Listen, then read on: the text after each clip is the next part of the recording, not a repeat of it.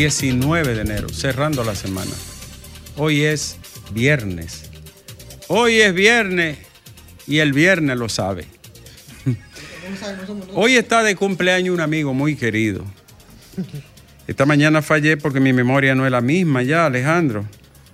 Pero hoy está de cumpleaños un amigo médico, neurocirujano, muy colaborador, muy solidario, una persona que estimamos mucho, además es primo de mi esposa. Hoy está de cumpleaños el doctor José Ruiz, neurocirujano de diferentes lugares de este país. Felicidad en su cumpleaños, que la pase bien con toda su familia, que tenga un día maravilloso y que siempre esté saludable y alegre. Doctor, felicidades. Bueno, las noticias de este día, Alejandro. Las informaciones más importantes acaecidas en las últimas 24 horas aquí y fuera del país. Recuerde seguirnos a través de nuestra plataforma. Estamos, nuestra plataforma en el canal de YouTube, Sol FM, que ya pasó de 400 y contando. Tenemos además nuestro Facebook, X y la estable y creciente plataforma de Instagram. Tenemos TikTok también, Alejandro, ¿verdad? Sí. Y nuestro canal de Telefuturo 23.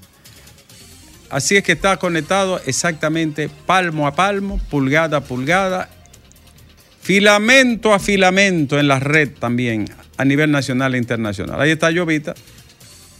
Sí, Llovita es de los de los guruses de aquí. De los tutumpotes de aquí. Sí.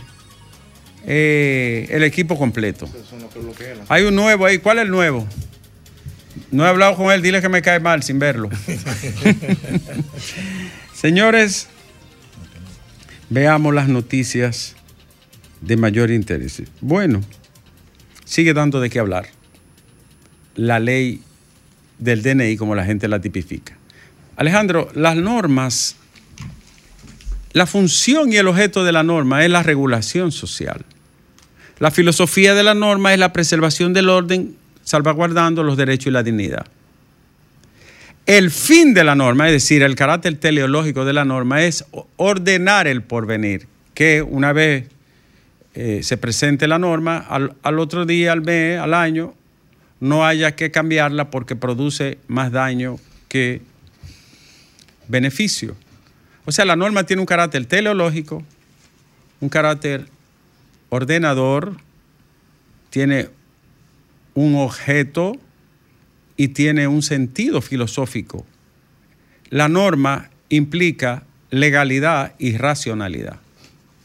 Una norma no solo es una ley y ya, tiene que ser, desde el punto de vista normativo, acorde al espíritu de la norma suprema, no puede contradecir la constitución y debe de ser en, en términos prácticos o pragmáticos, funcional y lógica. Si una norma carece de lógica, no, no, no tiene sentido. Se cae por su propia debilidad. Entonces la norma tiene ese carácter general y binario. Surge de una fuente, ordena la sociedad y da garantías de una tutela que donde se garanticen los derechos en equilibrio con la seguridad y el orden social. Si una ley no cumple con esos roles, entonces o es motrenca, o no tiene efectividad, o carece de objeto, o choca con la constitución. Por eso las normas se discuten, por eso las normas se comunican, por eso las normas son salidas de los consensos. Consenso es una palabra que aquí se defraudó, pero el consenso significa poner varios en consejo y conocimiento de un aspecto que tiene orden o interés público particular. La ley que ha creado o que está en capacidad y en, en interés de crear el gobierno dominicano y el presidente de la República y sus organismos ha sido muy atacada. Estoy hablando en términos académicos y pedagógicos para que la gente entienda. ¿Por qué ha sido atacada? Yo no me estoy hablando, llevando de lo que digan los políticos, que dicen una cosa hoy, otra mañana, y cuando están en el gobierno hacen una cosa, y, y cuando están en la oposición otra. No, no, yo estoy hablando de la efectividad, de la eficacia, de la filosofía de la ley. Esa norma ha sido atacada por evangélicos, por obispos, por académicos, por juristas, y por sectores de la sociedad civil y de los medios de comunicación. ¿Qué ocurre cuando eso pasa, Alejandro? Que entonces la norma se somete al sedazo, al tamiz de la discusión social. No se impone, no se arrolla con ella. Y es lo que estoy llamando atención. Estados Unidos de Norteamérica votó una ley que se llama Patriot Act a raíz de los ataques del año 2001 y el derrumbamiento de las Torres Gemelas. Esa ley patriótica, yo, ustedes la pueden encontrar y googlearla. Eso es lo que se llama un adefesio jurídico, que por el temor, el terror y el momento que vivió ese país ante aquel estremecimiento, pasó esa ley y la aprobaron y está vigente. Exacto. Pero era una norma que respondía a lo que ellos catalogaron un estado de guerra y un peligro para la existencia y la estabilidad de la nación. Cuando uno lee detenidamente la Patriot, se da cuenta que es la hechura del peligrosismo, del miedo, de la alarma social y del el gran terror y pavor que sufrió la nación norteamericana con aquellos atentados del 11 de septiembre del año 2001. Obedeció a un impulso y a una emoción colectiva y a una mentalidad general de miedo y de defensa en los argumentos que ellos enarbolaron. Uno la lee hoy detenidamente y se da cuenta que es una norma sumamente peligrosa, que tiene muchos cizagueos que laceran y chocan con un constitucionalismo que se preciaba de ser el más importante de la tierra y el fundador de la teoría y la filosofía constitucional y jurisprudencial constitucional, el norteamericano. Esa norma permitió que se diera lo de Guantánamo, donde un paquete de gente estaba acusado de ser acusado y un paquete de gente estaba preso por ser sospechoso, sin proceso, sin prueba y sin evidencia. y sin tiempo, sin límite y sin plazo razonable, que es una de las características esenciales de la ley. Esa norma de la Patriot Act pasó y se aprobó y permite torturar a Alejandro. No está limitada la tortura en la, en la Patriot Act. Pero no solo eso, pueden detenerte por 48 horas y después por 40 días, sin avisarle a nadie y sin orden de nadie, si tú eres sospechoso de terrorismo. La palabra sospechoso se convirtió, lo dijo en ese entonces el magistrado Kennedy, Arthur Kennedy, una joya de, una celebridad del Supremo Tribunal norteamericano, dijo, el ciudadano común se ha convertido en un sospechoso del poder. Por eso hay que cuidar el tema de las leyes. No es porque me caiga mal, ni porque vamos a contracorriente de todo, ni somos enemigos de las normas, ni de... No, no, no es eso, ni me cae aquel o el otro. Es que las normas, si no tienen funcionabilidad social y si no sirven para regular la sociedad dentro del Estado de Derecho, no sirven para nada. Entonces, ¿qué manda? Discutirla. Ahora te voy a decir algo al margen de este comentario o dentro de él. Hay una embajada presionando para que esa norma se apruebe, pero, hace, pero a todo dar. ¿Por qué quieren eso? Bueno, el tema de la seguridad. La discusión hoy sigue en pie, seguridad y libertad. El neoliberalismo es muy libre para el mercado, para el comercio y la finanza, pero para el tema de la seguridad entonces gira a la derecha totalmente y a la ultra. ¿Entendiste, Alejandro? Dice Alejandro que entendió, yo sé que embute, pero el tema es que el equilibrio entre libertad y seguridad es lo que mantiene el Estado de Derecho. Cuando se rebosa un chin hacia un lado, Alejandro se inclina la balanza, sea en favor del libertinaje, sea en favor del securitismo. Y ambos son peligrosos. Es la gran discusión de Habermas contra Niklas Luhmann. Es la gran discusión del Estado de Derecho frente al Estado de Policía histórico. Es la gran discusión del Estado de Derecho frente al Estado despótico de el, señor eh, Hans Kelsen frente a Carl Schmitt, empezando el siglo XX, que son los que han alimentado la pirámide del discurso y de la jerarquía normativa. Lo que quiero decir en palabras sencillas es, señores, que las leyes son adaptadas a la sociedad, no la sociedad a la ley. Y eso debe de entenderse con mucha claridad. Yo no me pongo a las cosas porque sí, lo razono, lo analizo. Tú no puedes otorgarle a una norma la facultad, a una norma de carácter eh, de seguridad, como es el caso de, de esta, que envuelve la seguridad nacional, tú no puedes darle el carácter, Alejandro, de controlar la migración. Y el verbo que usa en infinitivo, verbo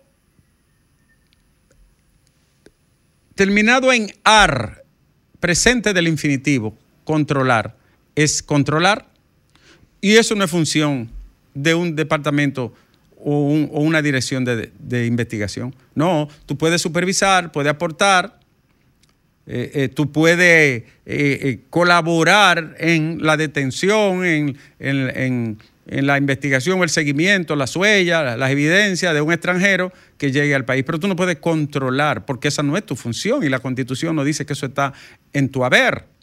Para citar un caso,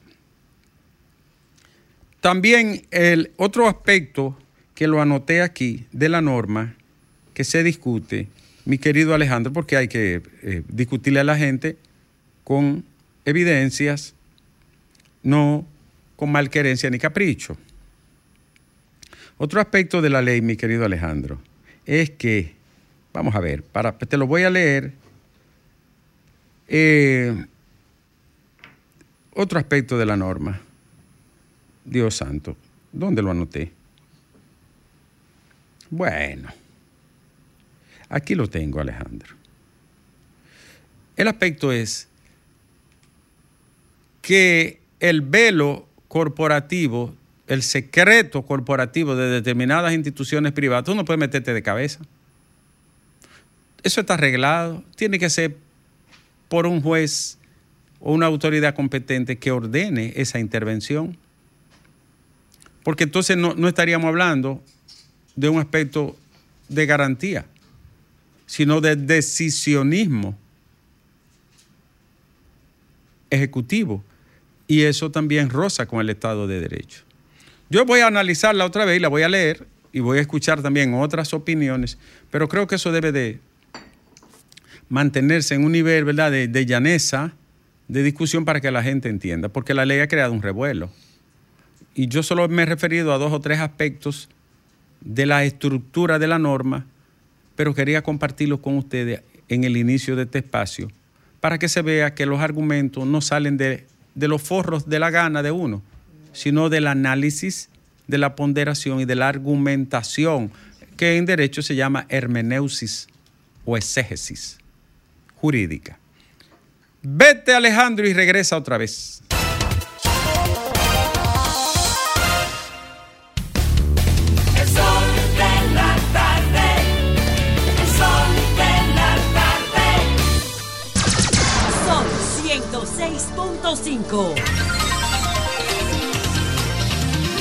¿Estamos claros, Alejandro? Dice que sí. Él no entendió, pero dijo que está clarito. El Ministerio Público, su Escuela Nacional del Ministerio Público, nos envía el informe gestión 2020-2024 del Instituto de Escuelas Superiores, Escuela Nacional del Ministerio Público, ya una universidad. Aquí están todos los detalles en este eh, documento. Mira qué bien hecho, Alejandro. Le agradezco mucho. He sido profesor 12 años consecutivos, los últimos 12 años honorífico de esa escuela. Honorífico. Honorífico. Los últimos 12 años. Al principio no era honorífico, pero después decidí. Cuando la acumulación de capital. Sí, cuando estaba bollante dije, ya yo puedo darle algo. El estado de bienestar, que el, el estado es Sí, no, no, eso llama el estado a borbotones. No, después que yo vi el curso de algunas cosas, dije, déjame, yo puedo contribuir en lo académico, pero eso no. como a los borbones. Aquí está. Entonces, llevamos la escuela a todas partes. Miren qué bonito está. Escuela Nacional del Ministerio, Público nos envía esto firmado por su rectora, Marien Montero Ver, hija de mi amiga, la magistrada Ver. Eh, destaca 766 graduados en maestría y especialidades, maestría de análisis de investigación criminal, convocación a doctorado, maestría de ciberseguridad operacional, inteligencia digital, victimología, es de todo que se aplica ahí, Alejandro. Y habla del impacto, 257% de impactos positivos, más de 157% de la meta trazada. Gracias a todo el equipo de ese centro importante de enseñanza superior, donde se forman los magistrados fiscales. Alejandro, ayer Feli me, me trajo una encuesta antes de ayer, la Jara. Esta encuesta, a propósito de las encuestas que ya empiezan a salir, atención a las encuestas, el que habla en bute quedó mal de ahora en adelante, porque estamos ahí mismo al doblar de la esquina. ¿Cuánto falta hoy? ¿Un mes? Menos. Ay, solo falta, falta un mes, Alejandro, para el carnaval. Entonces, quiero decir para las elecciones. Entonces, No, que es lo mismo. mismo. Es lo mismo. Entonces, Alejandro, las encuestadoras que vengan con números arreglados, maquillados, murieron en la salida.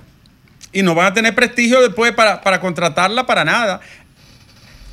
O sea, pueblo dominicano, las encuestas tienen que dar números reales porque si no, su prestigio se va donde fue aquella que dio. ¿Tú te acuerdas? Esa misma. Sí. No, no, no vengan a agitar ya, esa misma. Entonces dice, me, la me trajo mi amigo Feli Lajara, ¿Qué usted ha pedido que le traigan? y pueden traerme más y envíenme más. Atención, PRM, Fuerza del Pueblo, PLD, si son firmas acreditadas, esta está registrada, ¿verdad? Esta firma se llama Cisglo SRL Sistema Globales. Dice que Carolina y, Domingo Contreras están virtualmente empatados. Desde el día 12 de enero fue la encuesta. En el Distrito Nacional, Carolina cuenta con un 43.8, eso es 44, mientras que Domingo Contreras con un 42.2. Es decir, muestran también que un 12% del electorado no ha decidido por quién votar. Otro dato que trae esta encuesta es al preguntarle a los consultados cómo califica la gestión del ayuntamiento actual en eficiencia y transparencia, 27 y 21 la calificaron mala y muy mala, en tanto que 15% la calificó de excelente, 22% le da categoría de buena y de regular un 15%. Esta es la encuesta, repito, Cisglo, Sistemas Globales. Y por ahí viene la de nosotros, Alejandra. Viene zumbando por ahí, RCC Media. Y ayer salió ACD Media, que ya ustedes la han comentado. Aquí la comentaron ayer. No, no hay que darle. Salió tarde ya. Ah, que salió en la tarde. hora ya. Pero salió a CD Media, que será hoy materia de. Como no la he leído completa, no, no voy a, a dar los números, pero Federico y, y, y Graeme, ¿no vino Graeme? Está de camino. Ahí viene, ahí Míralo. Viene. No diga lo que va a decir de él, Eh, lo va a escuchar. O sea, en la mesa se podrá discutir. En la, en la mesa, en la mesa, porque no tengo, no, no pude leerla, no me dio el tiempo, estaba en una cita médica y por lo tanto eh, no, no tengo derecho a opinar si no tengo información. Así es que, mis queridos amigos, el doctor Ruiz está mandándole saludos a todos por las felicitaciones. Doctor, me quedé tarde este año con el presente material, pero el año que viene, Dios mediante. no me quedo atrás. ¿Eh? Alejandro me conoce. Desde Bonao él sabe que, nunca he mentido y he sido un hombre de ¿Te palabra. sientes sorprendido? No, no, me da la impresión que Dios se está desentendiendo con sus peticiones. Así es que tú llegas. Primero, mira la hora que llega y entonces viene a atacar a- a- al que abre el, espacio, que está trabajando por él desde hace 15 minutos aquí. ¿Eh? Bueno, entonces, eh, discutimos la encuesta ahorita de ACD Media, que ya ha tirado 10 entregas, o sea, se la, se la ha jugado 10 entregas. Y por ahí viene una de ellos mismos que es municipal, puramente municipal. Y por ahí viene RC RCC Media, que mide también los municipios más importantes del país. Hay gente temblando. Allá en... en- Principalmente. ¡Uy! La noticia, Alejandro, hay que trabajar. La noticia, la noticia de este día, la más importante aquí en RCC Media, y es que los empresarios respaldan la reforma al Código Laboral. Sí, pero sin tocar la cesantía. Ah, yo también la respaldo. Es verdad que ese código no obedece al siglo XXI. Pero sin tocarme la cesantía, Alejandro. ¿Tú entiendes? Y si me la tocan, que sea para mejorarla. Estoy de acuerdo con ustedes, mi querido. Señores, el consultor jurídico afirma que el presidente puede inaugurar obra en la etapa de campaña municipales, dice él. Eso también lo discutiremos hoy. Falcon Bridge pagó a los empleados. Por fin, por fin, por fin, por fin, por fin pagó Falcon Bridge. Dios mío, ¿quién lo diría? Situaciones financieras internas y conflictos con un suplidor de combustible y un impasse con empleados fueron la causa de la paralización de las operaciones de Falcondo, compañía que pagó ayer a los colaboradores y empleados el salario de Navidad. Oye, Fal Falcon Bridge cambió la fecha de la Navidad. Ayer fue que la dio el... ¿Qué día se celebra? Ahora es adiós los 18 18 de, de de enero. El Pues yo yo no he visto hoy. una cosa igual. Pero tenían, En- tenían que dejarlo para el 21 para que fuera conmemorativo ya con el día de fiesta.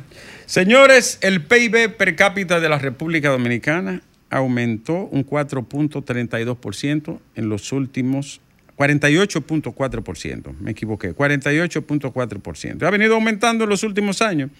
¿Qué es lo que es el PIB? El PIB per cápita es el valor de todos los bienes y servicios producidos durante un año dividido entre la cantidad de habitantes. Eso es el PIB.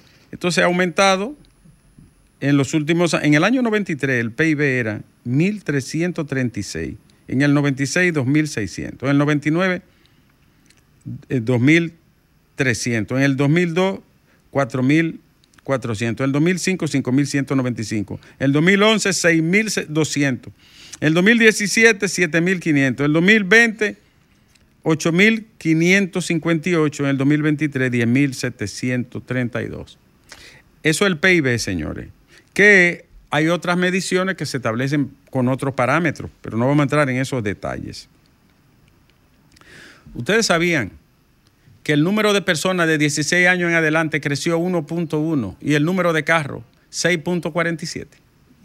Eso significa que crecieron más los vehículos Que la gente. que la gente en un año, en dos años. ¿Eso sabe qué significa? Eso, es- eso significa un transporte público malo. Porque si tú tienes un transporte público seguro en la casa, tú no necesitas más de uno o dos vehículos. Seguro eficiente y bajo. Claro. Lo único que salva a la capital y el Gran Santo Domingo es un gran tren. Un gran tren, Alejandro.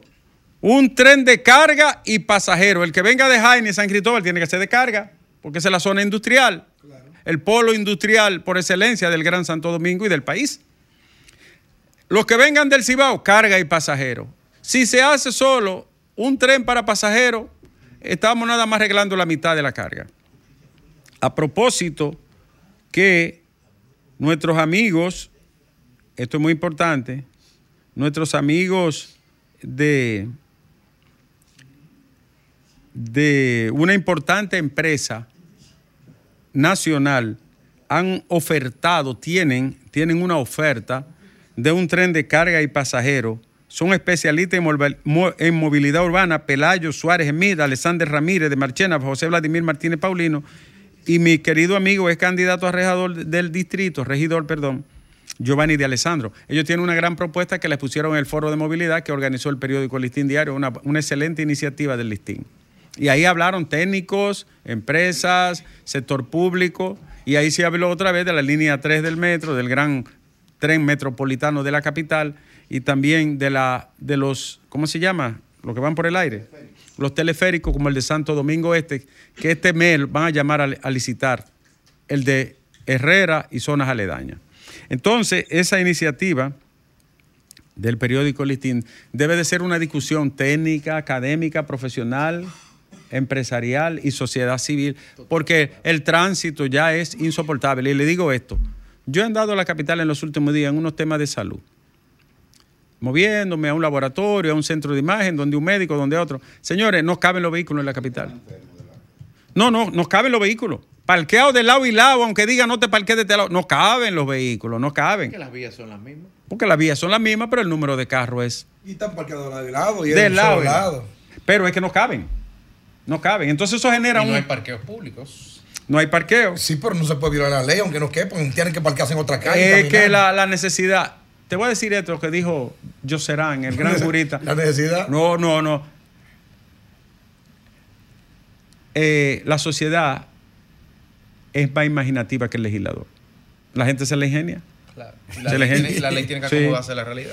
Señores, hoy F- Finju, que coordina a nuestro amigo Servio Tulio Castaño Human, hizo una ponderación de lo que ellos hablaron sobre el sistema penitenciario y servicios correccionales. Y yo le dije, Servio, muy buen discurso el tuyo, pero yo tengo una opinión. En la República Dominicana no se resuelve el problema penitenciario ni con nuevo, eh, eh, eh, ¿cómo se llama? Nuevo modelo ni viejo modelo. ¿Por qué? Oigan, ¿cuál es el problema que hay? Número uno, la maldita mafia penitenciaria, Alejandro. Es una corrutela del nivel más bajo y sucio que usted pueda imaginarse. Entre presos, los que dirigen las prisiones, los policías, eh, los administradores. Es una desgracia. Es un monstruo de siete cabezas. Y, no, y te lo cambian de allí, y te lo ponen y lo, y lo corrompen. Y te lo cambian para allí y el negocio. Y te lo cambian para allí más negocio. No se resuelve en este sistema de complicidades. A menos que no pongan una gente que diga, voy a romper cabeza, protéjanme. No hay manera. Roberto O- lo pero comenzó. mira, ¿eh? Roberto lo comenzó con, con- Pero no hay manera. Pero no se ha continuado. No hay manera, no se resuelve. Pasaba lo mismo en el viejo sistema. Y en el nuevo también. Y te voy a decir otra cosa, Alejandro. Si ponen una gente que diga voy a arreglar esto, le acaba el negocio a muchos, incluyendo a of- a oficiales, que viven de esa desgracia. Se convierten en bandoleros peores que los que están tras las rejas. Perdóname, doctor, que le interrumpa. Pero, ¿qué, pero ¿quién se supo? Con mi conciencia de preso, que no es verdad que no hay solución. En este sistema de complicidades no. Sí, hay. No, no. La corrupción en general. Ah, en este sistema de Oye. complicidades no. Eh, Tú estás diciéndole que sigan los abusos. No, que sigan, no, que no lo van a resolver. No, tú estás diciendo que sigan los abusos. No, yo estoy Dicho, diciendo que- Se pueden parar. No, pero tú tuviste preso hace 50 años y en 50 años no ha cambiado. Aguántate, ¿cuándo había un movimiento como el que debe 50 hacerse? años. El que debe, no, pero no con se resuelve en La este problema. es Lo discutimos ahora en la mesa, porque voy a cerrar, que Alejandro me está haciendo señas. Mira, el caso de Higüey, de Verón. Alejandro, yo lloré. Bueno. Todavía me causa, a mí me rompió ese caso como ser humano.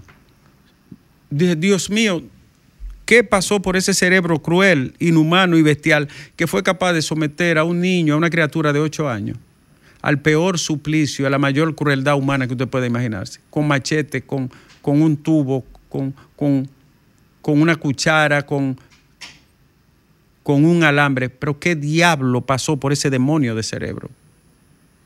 Caramba, cuántas cosas fallaron ahí. El padre fue, no lo podía ver, pero ¿cómo yo voy a tener mi hijo y no lo veo? Desde noviembre no lo veía. ¿Cómo yo voy a durar tanto por una criatura de ocho añitos? Una señora lo vio sangrando y que, que ella no pudo hacer nada porque... Y ahora la conciencia. Y es su propia tía de sangre y de carne que le, que le produce todo eso y el compañero sentimental que también lo aprobó. Analiza ese caso de Verón que destruye la- el espíritu humano. Analiza el de Luperón, que una propia niña diga que su madre la explotaba hasta con su pareja. ¿Qué está pasando en esta sociedad? ¿Qué está pasando, Alejandro? Nosotros no éramos así. Sí hemos cometido errores, hemos fallado, hemos cometido delitos, pero nosotros no somos tan inhumanos ni tan crueles. No, señor. No lo fuimos. ¿Qué elemento, qué célula, Alejandro, infectó todo? Donde se ha perdido la humanidad, la generosidad, la empatía, el amor por el otro. Dímelo tú. ¿Qué nos pasó? Comunícate 809-540-1065. 1-833-610-1065 desde los Estados Unidos. Sol 106.5, la más interactiva.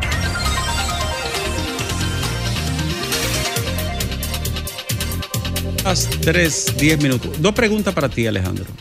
Ayer me paró Sergio Carlos y me dijo que, que, que qué tanto lo que fuñe el Alejandro ese. Dije, no, me lo traté así tampoco. Mira, una pregunta, tú que sabes tantas cosas. Tú eres una especie de, de oráculo. El oráculo De Delfo. de Delfo. Pero sin el oro. Eh, ¿Cómo se llamaba el que estaba en la, en el- en el- en la obra de, de Edipo? El de Edipo. Ah, la Esfinge. Tiresias. Tiresias. Tiresias. El oráculo Tiresias de, de, de- de Edipo Rey. Sí. Alejandro, ¿dónde está Quirinito? Ay. Está bien, no me diga nada. Ah, ¿Y, pues y- sabe. y Kiko la quema? Ah, puede ser por ahí, Ah, atención, por ahí, por Policía Nacional. Alejandro acaba de hacerme dos señas esclarecedoras. Vámonos con la gente ahora. Buenas tardes, este es el sol del país. No, usted no está en eso. Buenas tardes. Buenas tardes, Nieve. Wow, usted sí es difícil. ¡Ey, mi hermano! ¿Cuánto tiempo? Ram- ¿Es Ramón? Ay, se cayó. Caro- caramba, se cayó. ¿Qué ha pasado con Fidel? Fidel está fuera del país, me, me dijeron. país. Buenas tardes. Sí, ojalá no llame de allá. Buenas tardes. Debe reportar de allá. Fidel, repórtanos de Estados Unidos, por favor. Buenas tardes. No, esa no va. ¿Y usted? Buenas, Adelante, señor. Buenas tardes. Le llamo desde Filadelfia. Filadelfia, donde los 76ers ganaron su campeonato en el año 83 con Moses Malone y Julius, el doctor J.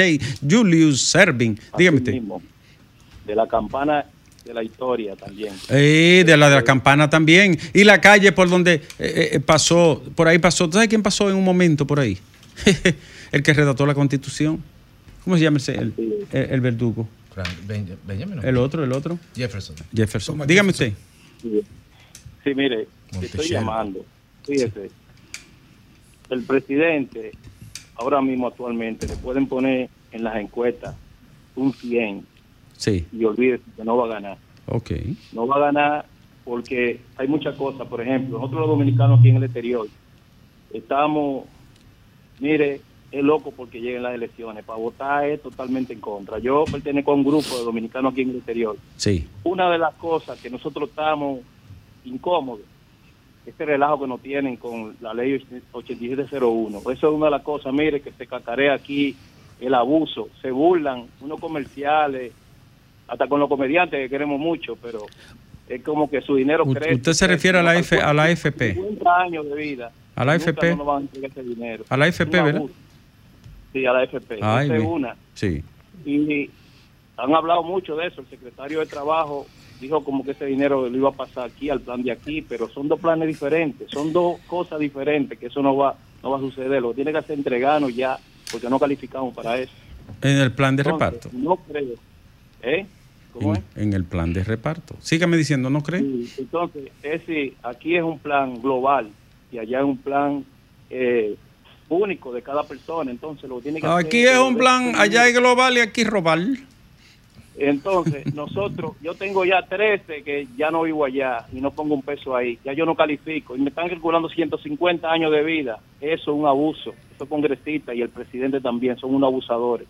Bien, gracias a usted. Pero esa no la hizo el presidente solo. Buenas tardes, doctor Nieves. Buenas tardes, señor.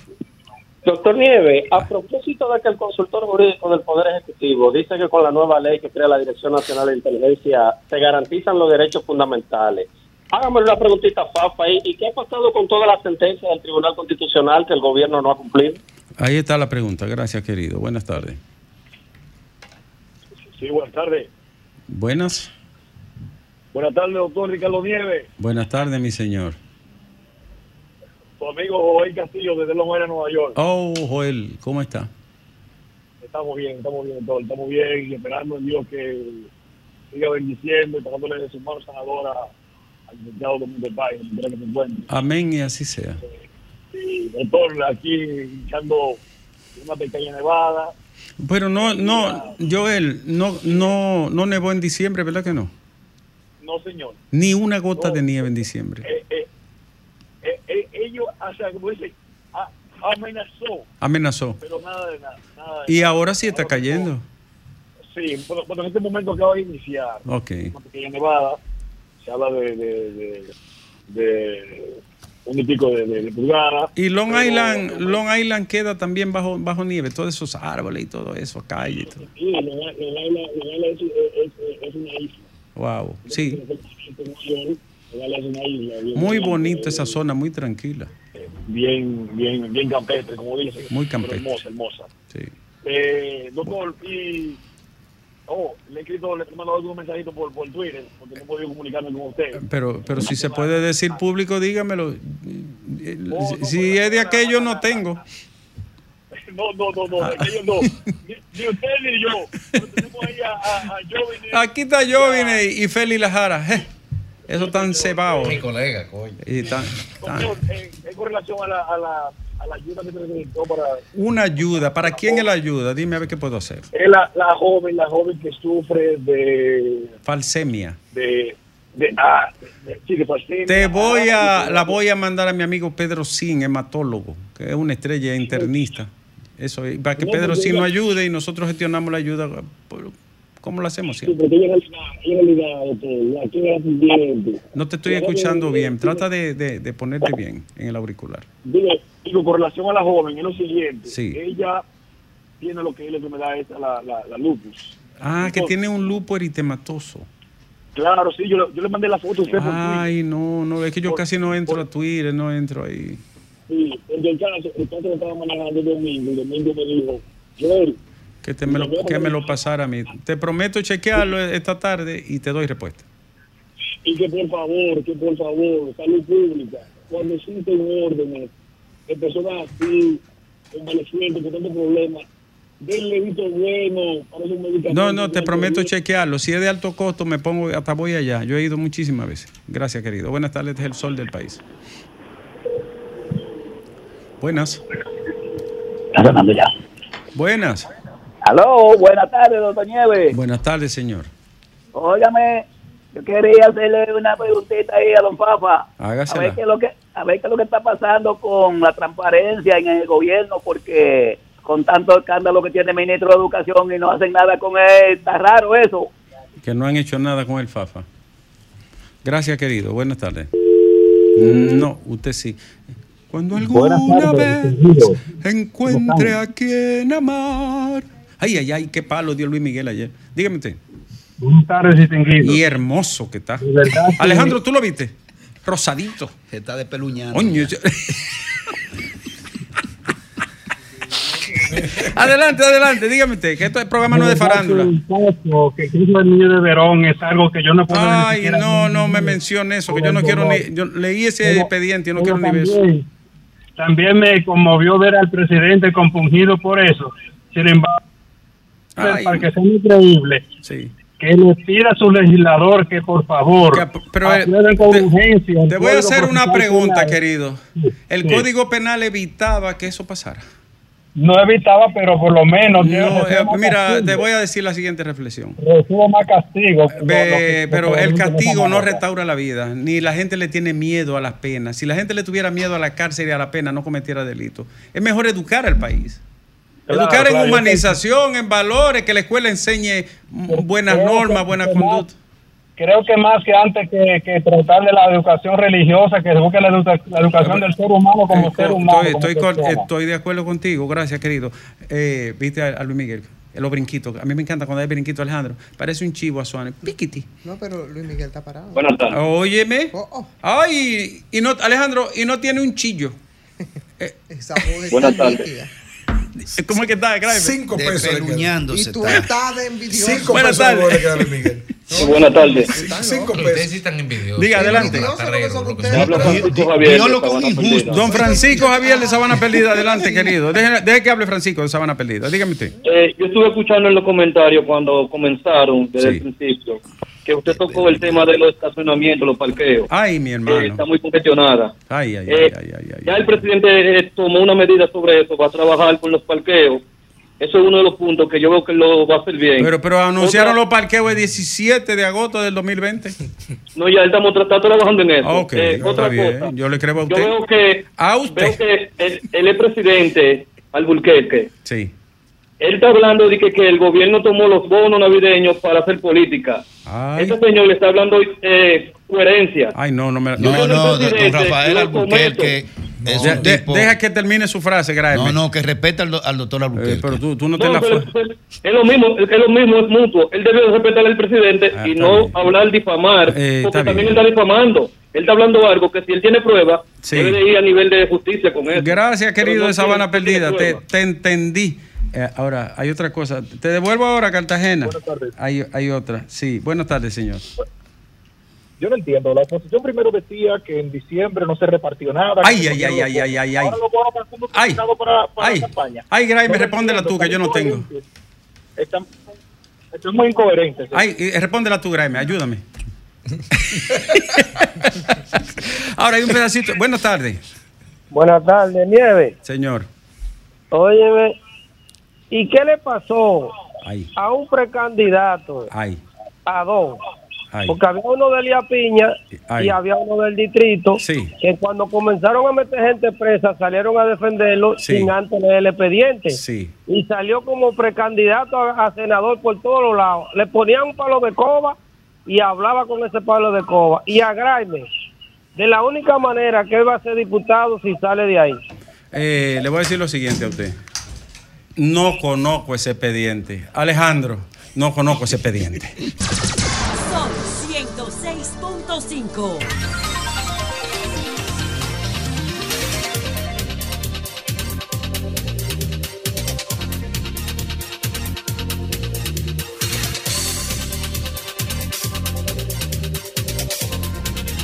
Bueno, señora, que estamos de regreso cuando ya son las 3 con 26, 27 minutos. Este es el sol de la tarde, es el sol del país, señores. Y bueno, definitivamente yo creo que va a haber que hablar, aunque no se consensuó y aunque se promulgó. Yo, yo no, de verdad a mí se me pasó la bola. Yo no sabía que el presidente había consensuado ya la ley que crea, que modifica la Dirección Nacional de Investigaciones.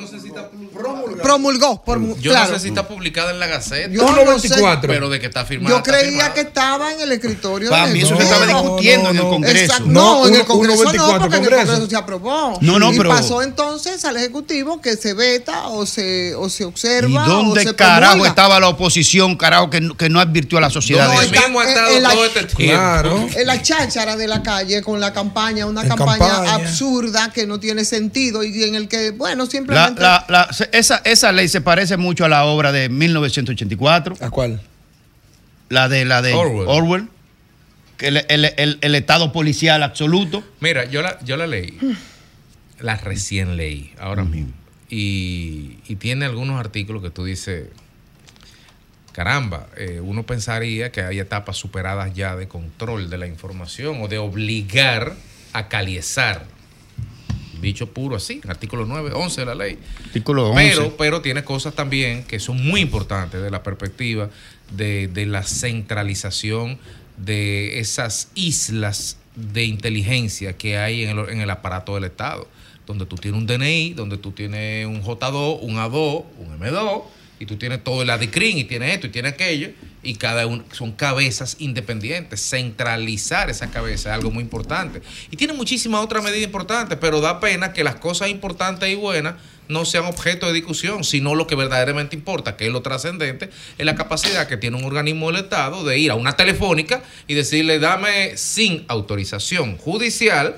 Y Dame la información de Félix Lajara o- ahí. o, ir a un Dame las banco, compensaciones. o ir a un banco y pedir información crediticia, que información clasificada en un país Que en ningún lugar del No, mundo no, la dan. pero, pero dime tú, por ejemplo, en el, En el caso- país que en el- estamos. En el caso, bueno, en el país, el que, país estamos, que estamos, en porque el problema no es tema- hacerlo, el problema es dónde lo estamos haciendo. Exa- Exacto, que hay muchas debilidades institucionales. Pero dime tú, por ejemplo, en el caso de los periodistas que están protegidos del ejercicio por la Su ley. fuente está protegida. Por el artículo 49 de la Constitución. Entonces, eso establece los derechos a las reservas de las fuentes informativas. ¿Qué tú puedes hacer con eso? ¿Cómo chocar? Cae preso, ¿Cómo- dos cómo años. Cae preso, tú- está obligado. chocas? Entonces tú vas a caer Es una preso. ley. Es una Tú- ley. Pero bueno, pero estamos hablando ahí de dos Sí, pero va a tener que hacer un regulaciones. recurso. Entonces, nin- en ninguna circunstancia, señores, por amparado en la, en la 49, los periodistas tienen por qué revelar su fuente o entregar informaciones que puedan comprometer a quienes les han ofrecido de manera confidencial esas informaciones. ¿Qué hacemos con eso? ¿Cómo se llama ¿Eh? el nuevo presidente de la, del Tribunal Constitucional?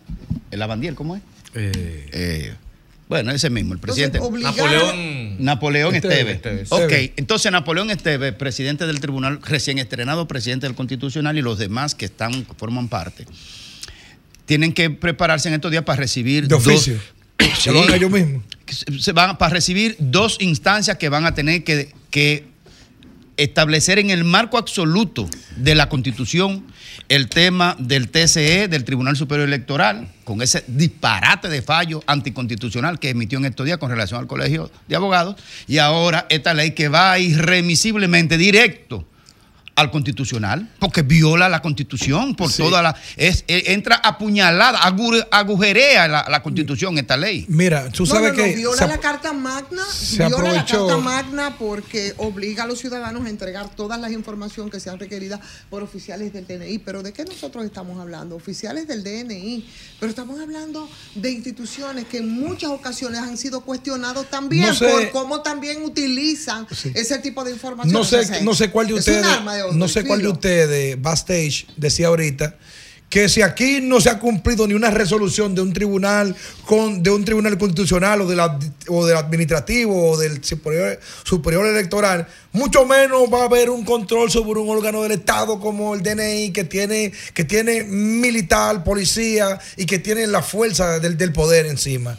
Ahora, ¿cuál es mi gran temor? Que muchas veces este tema se debatió anteriormente un poco. Yo recuerdo que la sociedad de diarios se había expresado públicamente, había hecho un comunicado oponiéndose a esta tentativa Sí, en, sí, esos momentos, pero el gobierno con su poder mecánico aprovechó lo- los, los, los aires de fiesta, mambo y coro, como se dice aquí en República Dominicana de diciembre, y aparentemente cruzó este proyecto y ya está ahí la ley 124 que ya tiene nombre y apellido. Bueno, yo creo que aquí todo el mundo tendrá que jugar sus roles. En el caso de los periodistas, y hablo por eso porque es lo que soy, he, he sido por muchos años. Tenemos el deber ante la sociedad de publicar las informaciones, informaciones que sean de interés público. Eso es, eso es así, no puede ser diferente, pero esos oficiales de los DNI, del DNI que entienden entonces, y es lo que plantea un poco la modificación de esta ley, señores, ellos tienen su compromiso de investigar, ¿no? Investigar eh, el origen de informaciones que Sí, ellos sí, sí, sí, entiendan claro. que son para proteger al Estado. Ahora tú no me Claro puedes obligar a mí que yo tenga que violar también una ley, ¿no? En el caso, por ejemplo, de Y la. tu de la derecho a no 49. revelar una fuente de, un- no, de no, no, información. pero claro, es mi derecho y además es mi obligación, es un asunto ético. O sea, esa es una modificación que debió consensuarse. La, la, Eso la- debió consensuarse. la ley de derecho al silencio, a guardar silencio que afecte tu, tu libertad, eh, es un derecho. Pero se preserva el derecho inclusive que la madre o los padres tienen, no tienen obligatoriamente que decir dónde anda un hijo prófugo por el hecho que haya cometido. La ley protege inclusive la- al papá y a la mamá de que no están obligados y no pueden ser declarados cómplices, diferente a otros que sí lo hacen, sí le toca eh, eh, la acusación de complicidad, si, si, si digamos, si protege a, un, a un hecho criminal, ¿verdad? Entonces, todo eso, yo no sé cómo carajo, es que al PRM menos le luce hacer eso, carajo, porque el PRM, que era el PRD de antes, carajo, viene de la lucha de la libertad y la persecución eh, política y la, y- y- y la negación de derecho a la libertad Que de su mayor prensa y de, asociatividad, que a veces tenían que, que- que reunirse clandestinamente. Al PRM no le luce hacer eso, por el amor de Dios, y menos en este tiempo. Así es. Entonces ese artículo 11, que es bastante controversial, que ha sido, un- ha sido eh, eh, eh, el, el dedo sobre la llaga, para que todas las entidades públicas, todas las entidades privadas, tengan que permitir que DNI recolecte todas las informaciones que sean de carácter público y que figuren asentadas en todas sus bases de, en sus bases de datos. Acceder entonces ellos de, de forma me da la ganaria. Pero además... Yo le dije a mi es- senadora, yo le dije a mi senadora, Melania Salvador. Sa- ¿Sabe quién es Melania Salvador? Sí, la claro, senadora sí, de sí, sí, Bauruco. por supuesto. Ella Claro. fue que introdujo, porque el PRM, Pero viene, dame- el PRM viene intentándolo hace Claro. tiempo. La ley Mordaza. Así es. Pero yo creo. La ley Mordaza era del PRM también, para callar los, los Twitter, la Instagram, la que se cuánto. Ay, sí, sí, sí, sí, sí, sí, sí. Yo creo, por ejemplo. Aunque ahí que- debe que- que- establecerse regulaciones también. Ah, hay que hacerlo, Quizás- pero no esa. Quizás si se hubiera es- escrito de manera más clara, quizás no hubiera esta, esta discusión, porque yo puedo inferir perfectamente, y bueno, tú, estarías- tú tienes la ley a mano, en el artículo 11, ese que estamos hablando, ese que obliga a las instituciones privadas y públicas a entregar a los agentes de la Dirección Nacional de Inteligencia toda la información que se les requiere. De data En su- informática. En su párrafo cuarto señala, y ustedes me van a entender automáticamente, las informaciones que se deban entregar a la Dirección Nacional de Inteligencia, según lo establecido en este artículo, se hará con las limitaciones y observaciones establecidas en la Constitución de la República y las leyes sectoriales. Entonces, yo puedo inferir, pero, pero yo por formación jurídica puedo inferir, bueno, por leyes sectoriales implica, por ejemplo, en el caso de la legislación monetaria y financiera, de que yo para ir a un banco, la ley sectorial, eh, la monetaria y financiera me, me dice que tengo que ir con una autorización judicial. Esta no me lo dice, me refiere a la otra. Pero yo lo único que digo, por un tema de simple táctica, de- por redacción normativa, no se podía decir claramente eso. Pero- y, y quizás no tuviéramos esa aprehensión. Aprehensión porque no. yo puedo. No, no, porque ahí te lo está diciendo. Sí. Ahí te está diciendo. Claro, lo que dice Ivonne de los periodistas y de la fuente, eso es otra cosa, porque está chocando frontalmente con la propia constitución que te Claro. dice que hay que. Federico, es un choque Federico. frontal. Claro. Pero en ley sectorial, yo entiendo que operativamente, y lo hemos visto en la Procuraduría General de la República, usted no puede intervenir en teléfono si no tiene una autorización de un juez. pero te pregunto a ti directamente. ¿Y cuando la sociedad de diario, ese, es el nombre correcto? Sí, Sociedad Interamericana. Sociedad. Interamericana hizo el señalamiento público, creo que fue Percio, creo que es el presidente Mm. aquí. Sí. Hizo el señalamiento público diciendo cuáles son los puntos que entiende que no son convenientes para, para, el, mane para, el, para el manejo de la prensa y de la información. No le hicieron ningún caso a, a eso. Pero yo te acabo de decir que ahí choca Oye, frontalmente. con- Pero con- choca con el artículo el caso de la prensa. 49 Sí. de la Constitución, que es el que protege a los Ahora, en el periodistas en el caso- ejercicio de porque si, salvaguardar sus si esto lo dijera espe- específicamente, el tema de la. Para mí me, me da mucha aprensión el tema de la autorización judicial. Me permito recordar el caso que sonó en el gobierno, en la administración de Danilo Medina, con la magistrada. Hoy, hoy procuradora Miriam, con el tema de la intervención de su teléfono, que quedó evidenciado un modus operandi a lo interno de las instituciones que era incluso Que no capaz. fue legal. Que, que- sí, no, sí, es que era legal, porque fue incluso capaz de prevalerse de una sentencia, pero pedirle al juez el número incorrecto. Ah, y, ¿tú no te acuerdas? Yo sí, quiero sí, sí, intervenir sí, a. Grimer y el teléfono Sí. es tal, tal, pero ese es el de, el de Ivonne. y le meto mano. O sea, en un, en un- en un país Claro. y en una sociedad y en un sistema de información donde se puede conseguir una sentencia en firme, justa, ¿verdad? Sí. Con autorización de la autoridad Pero competente. motrenca al mismo tiempo. Pero motrenca, que no será una cosa que te lo pone difuso. Pero una pregunta en términos de derecho a la, a la data personal. La ley de habeas data.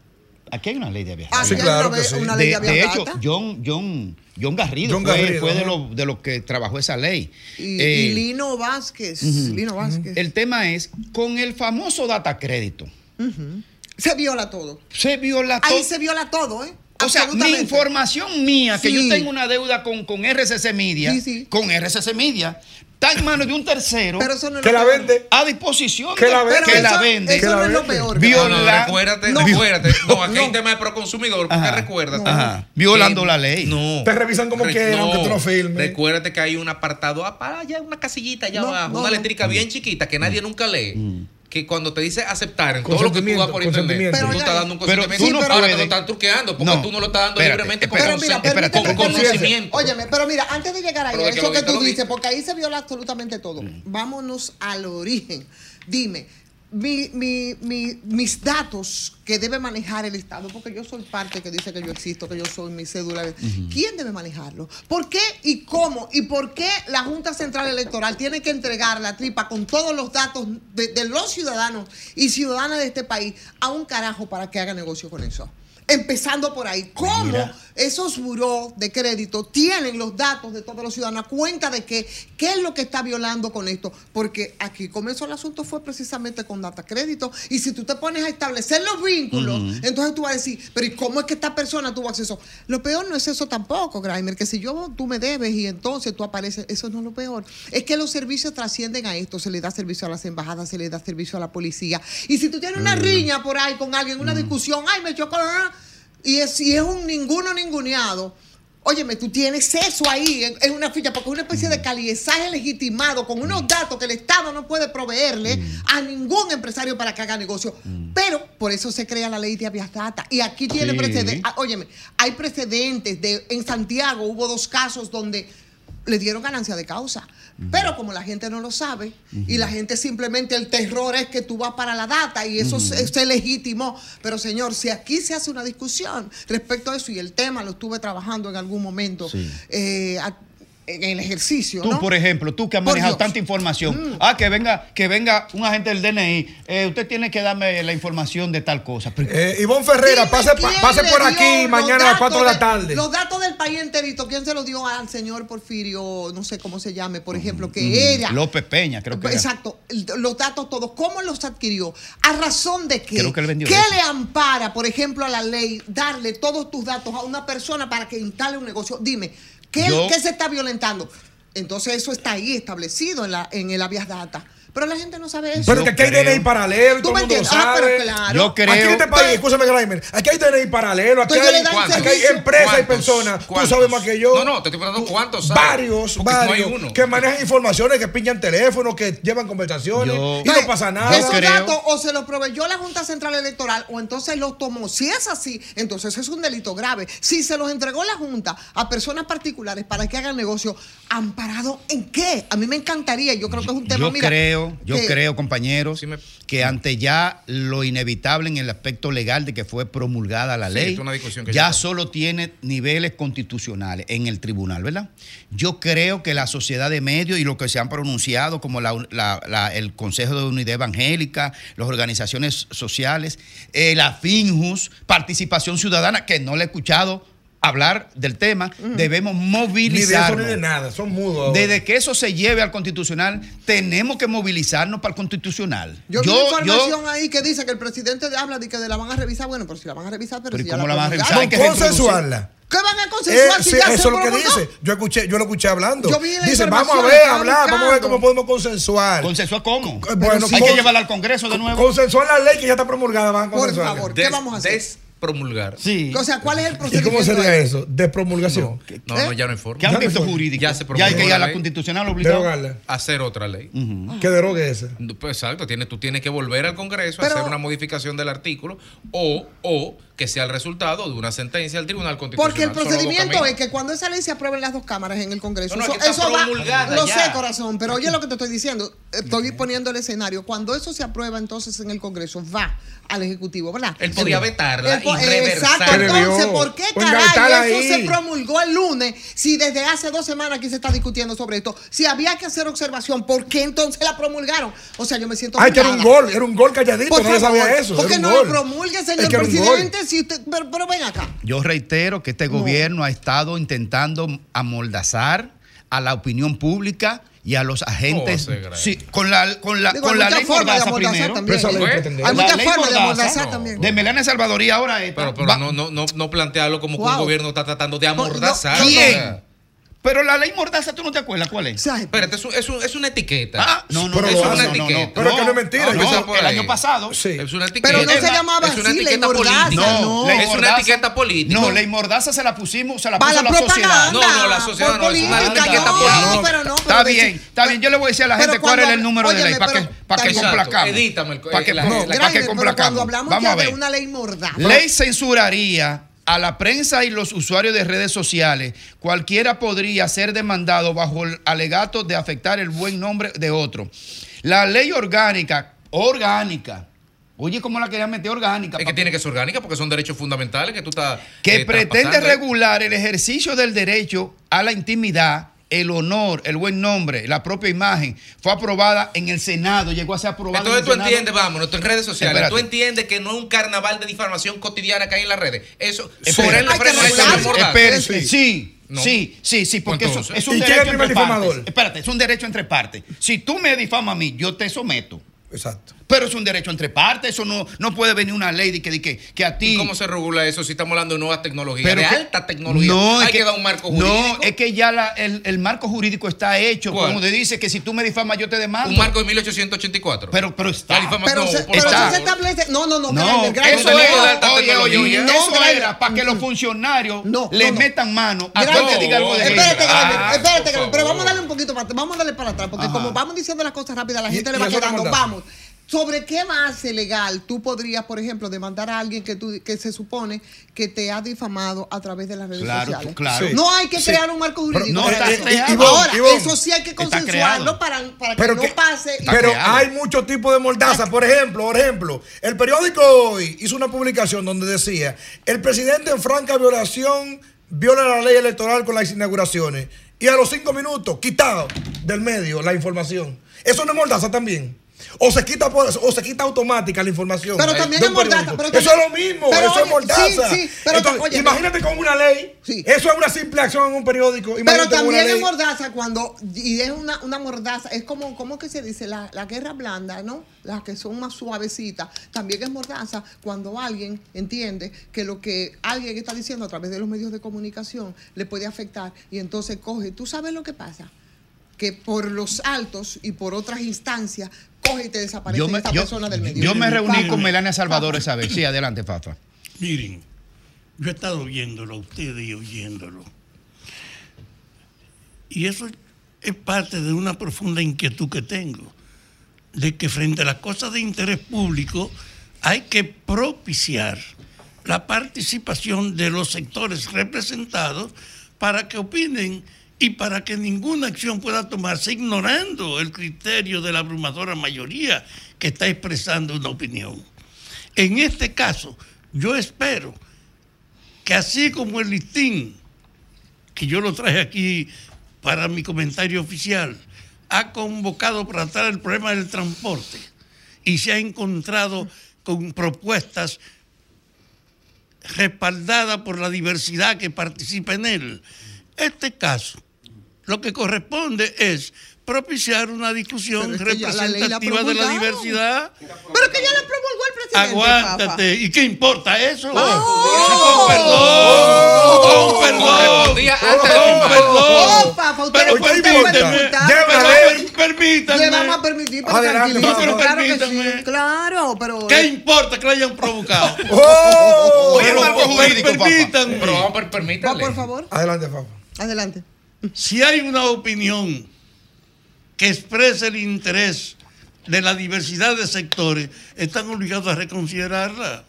Y en casos como esto hay que propiciar que se canalice de la mejor manera. Yo soy partidario de que la diversidad de sectores abiertos a la cooperación son más efectivos que este espíritu que tuve aquí de la crítica Sí, pura y estamos todos de acuerdo contigo. El problema es el cronograma. Mm. Que eso que tú dices era perfecto el domingo en la noche, antes de que el presidente la firmara, el lunes. Aguántate. Y la discusión ya estaba. Ahora estaba. no hay ninguna alternativa que no sea esa. No, el constitucional o hacer otra Sí, ley. Esas son las claro, opciones. así mismo. El constitucional o hacer otra ley. Pero lo importante es que logremos un consenso Ah, sí, estamos acerca de de lo que debe acuerdo. ser. Pero mira, Sí, eh, yo estoy de acuerdo Estamos contigo. de acuerdo. Sí. Quien primero tiene que entenderlo es el presidente, presidente. de la República, que fue que la promulgó. Y esta discusión viene, él- Fafa, él está abierto al diálogo. Claro, Lástima- claro. lástima que yo el la Corea puede promulgo. firmarla. Yo, di que yo la promulgo y ahora vamos a discutir. No, hombre, no, Alejandro, Pero- no.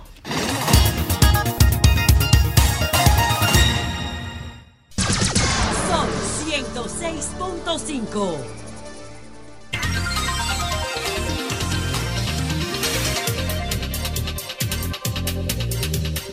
Bueno, señores, aquí estamos de regreso con todos ustedes en este sol de la tarde, sol del país. Cinco minutos completan ya las cuatro de la tarde y el tema lo encendimos. De hecho, desde la semana pasada, es más, hace dos semanas que se está discutiendo, eh, desde que empezó la observación en la Cámara de Diputados de un artículo que es el 11. Hablamos de la ley y la modificación al TNI.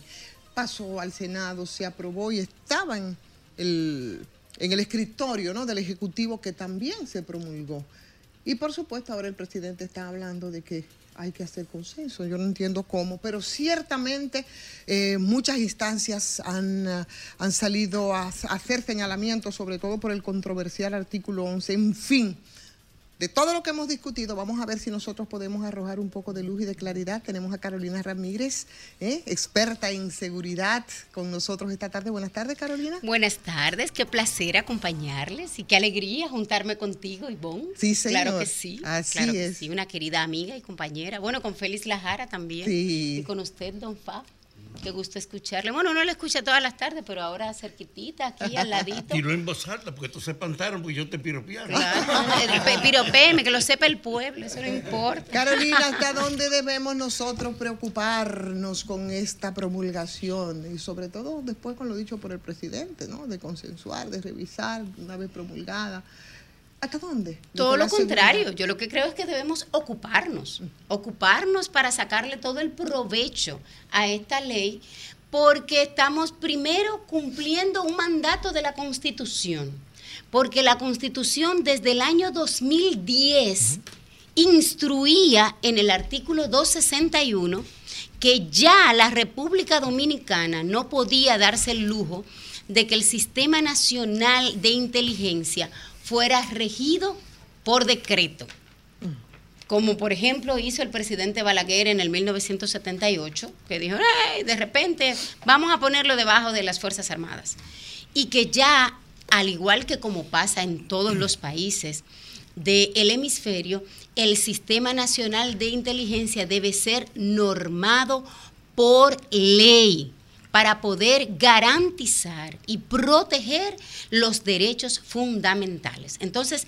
ya teníamos unos 13 años más o menos de eh, eh, retraso. Eso es una.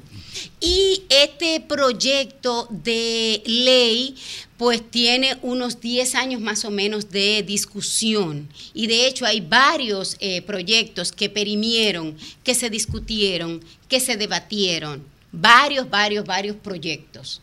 Eh, y realmente ha sido un proceso bastante largo en el que cada uno de los sectores tuvieron oportunidad de presentar sus opiniones, sus objeciones.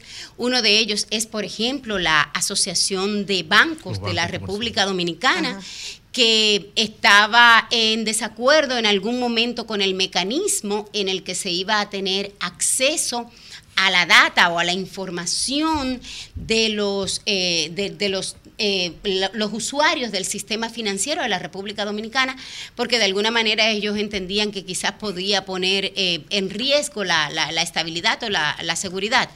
Y se, bueno, pues se discutió y se llegó incluso a un consenso de establecer todos los candados que fueran necesarios para garantizar la seguridad, la tranquilidad y la estabilidad del sistema financiero. Y uno de los mecanismos que se estableció en la ley, en uno de esos procesos de acuerdo y en una de esas vistas públicas, fue que todas las solicitudes que se vayan a hacer a través en esos procesos de investigaciones deban ser a través de la superintendencia de bancos. Y así quedó en la ley. De hecho, muestra de eso es que hoy, bueno, eh, pudimos ver, está circulando una comunicación que la Asociación de Bancos le remite a Diario Libre en el que le dice, óigame, esas declaraciones que ustedes están haciendo, eh, nosotros ya dimos nuestra opinión con relación a esa ley y le manifiestan eh, eh, la opinión de, de que están de acuerdo Muy eh, bien. eh, con la, la cómo ha quedado la ley. Y de hecho ya hay otras figuras y otras personalidades que han tenido la oportunidad de revisar la ley y están de acuerdo, que Muy- eso es importante. Muy bien. La, eh, la- en lo técnico, en lo que tiene que ver con la centralización de la información de inteligencia de un Estado, eh, es correcto, porque es un tema de seguridad nacional. Eh, No, no, no, no, no, no es correcto que la, que la información de inteligencia esté eh, centralizada y de hecho en República Dominicana no ¿Y qué se está, no, se- no, no, no, no, no, no, no se está centralizando la Mm. información y eso es bueno que quede claro a la ciudadanía. Aquí lo que se está haciendo es coordinando los trabajos de inteligencia relativos a seguridad nacional, Sí. como se hace en todos los países organizados, como pasa por ejemplo en Estados Unidos. Ok. ¿Qué es lo que pretende esta ley y por qué se está generando? Y es evidente, es es obvio lo que estamos observando en los artículos 9, 11, 26, que altera lo que es el artículo 49 de la Constitución de la República, en, en lo que tiene que ver con los derechos del- fundamentales de las personas a su información particular. Entonces, ¿cuál es la bondad de la ley y, co- y por qué esos artículos que viola derechos están ahí en esa ley? Pero tú estás mezclando como 12 cosas juntas. O sea, tú me estás hablando de un sistema, Sí. de que están todos los organismos juntos. No, no, ya, ya está descartado eso. Yo lo que le digo es, ¿cuál es la bondad de la ley si hay artículos como el 9, el 11, el 26 y otros más de esa ley 1-24, eh, violatoria de Pero, derechos? ¿qué punto específicamente de ese artículo tú alegas? Por ejemplo, el artículo 11 de la ley establece que el DNI tiene el, El- de- ajá, el sí, sí. derecho de la invasión a la fuente de datos de las instituciones públicas de forma automatizada. Es decir, el DNI tiene derecho Pero a tú tomar... viste, tú leíste el artículo. Claro, Búscalo. claro, Vamos a leerlo. claro. Vamos a edificar a la Sí. audiencia. Ahí está la ley, está en el grupo. Sí, sí. Está en el grupo. Vamos, sí. a, vamos a Sí, edificar pero la audiencia. Carolina, de todos Porque a mí me de todos- de preocuparía que dijera así. De todos modos, Hay que ver qué versión La sociedad no puede estar escandalizada porque todo está bien, se supone que algo está mal. ¿Cuál es el temor co- que hay con los periodistas directamente, con principalmente con la información de cuando tú tienes una fuente que te obliga a la propia ley, por lo menos de manera teórica, ¿verdad? Que tú tienes que revelar tu fuente, que ese es el principal temor. O sea, Explícanos la- esa el, parte. el artículo, el, la- la- el artículo 49 de la Constitución, eso por supuesto en el ejercicio del periodismo, te protege y te protege el derecho de reservas, ¿no? De tú preservar tus fuentes informativas. Ahí Con el hab- que yo estoy de acuerdo. Ah, Sí. exacto. Ahí habría entonces un choque o se está haciendo una mala interpretación respecto a lo que plantea la ley de que los periodistas tienen el deber ante la sociedad y eso es lo que corresponde de publicar las informaciones, pero si fueran requeridas, ¿cuál sería la situación en este caso que ha sido un elemento esgrimido mm, eh, por la eh, Sociedad Interamericana de Diarios y también por el Colegio de Periodistas que también se incorpora ahora a esta discusión? Ahí ¿Cómo es la cosa? ¿No lo entendemos bien o realmente hay un shock en esto, en la 49 con la nueva ley? Yo creo que quizás ha habido un poquito de confusión y tal vez ha habido un poco de mala interpretación en la ley. En mi opinión particular, yo como docente y como especialista del tema de seguridad nacional, considero que tal vez el legislador pudo haber sido un poco más explícito al establecer en el mismo texto de la ley qué significa seguridad nacional para los fines de esta ley. ¿Por qué? Porque un público no experto no necesariamente sabe que para la República Dominicana la seguridad nacional está establecida en el decreto 86-21, que establece el reglamento para el funcionamiento del Consejo de Seguridad y Defensa Nacional. El, decreto que de hecho promulgó el presidente Luis Abinader, que también la misma constitución del 2010 establecía que debíamos poner en funcionamiento el Consejo de Seguridad y Defensa Nacional y tampoco lo teníamos. Teníamos 10 años también de retraso con eso. Y bueno, para edificar a la audiencia, la definición de seguridad nacional y seguridad interior, que por cierto, los legisladores confunden aquí seguridad interior y seguridad nacional Sí, sí, y sí, mezclan una cosa con la otra. Ponen seguridad nacional e interior. Como, y la como- seguri- como seguridad pública, seguridad, seguridad Claro, ciudadana. y seguridad interior ya está dentro de la seguridad nacional, o sea, no tenían que ponerla así, pero bueno, ahí le va. Entonces, la seguridad nacional en el acápite B de ese artículo del decreto que dije, el 86-21, dice, está definida para la República Dominicana.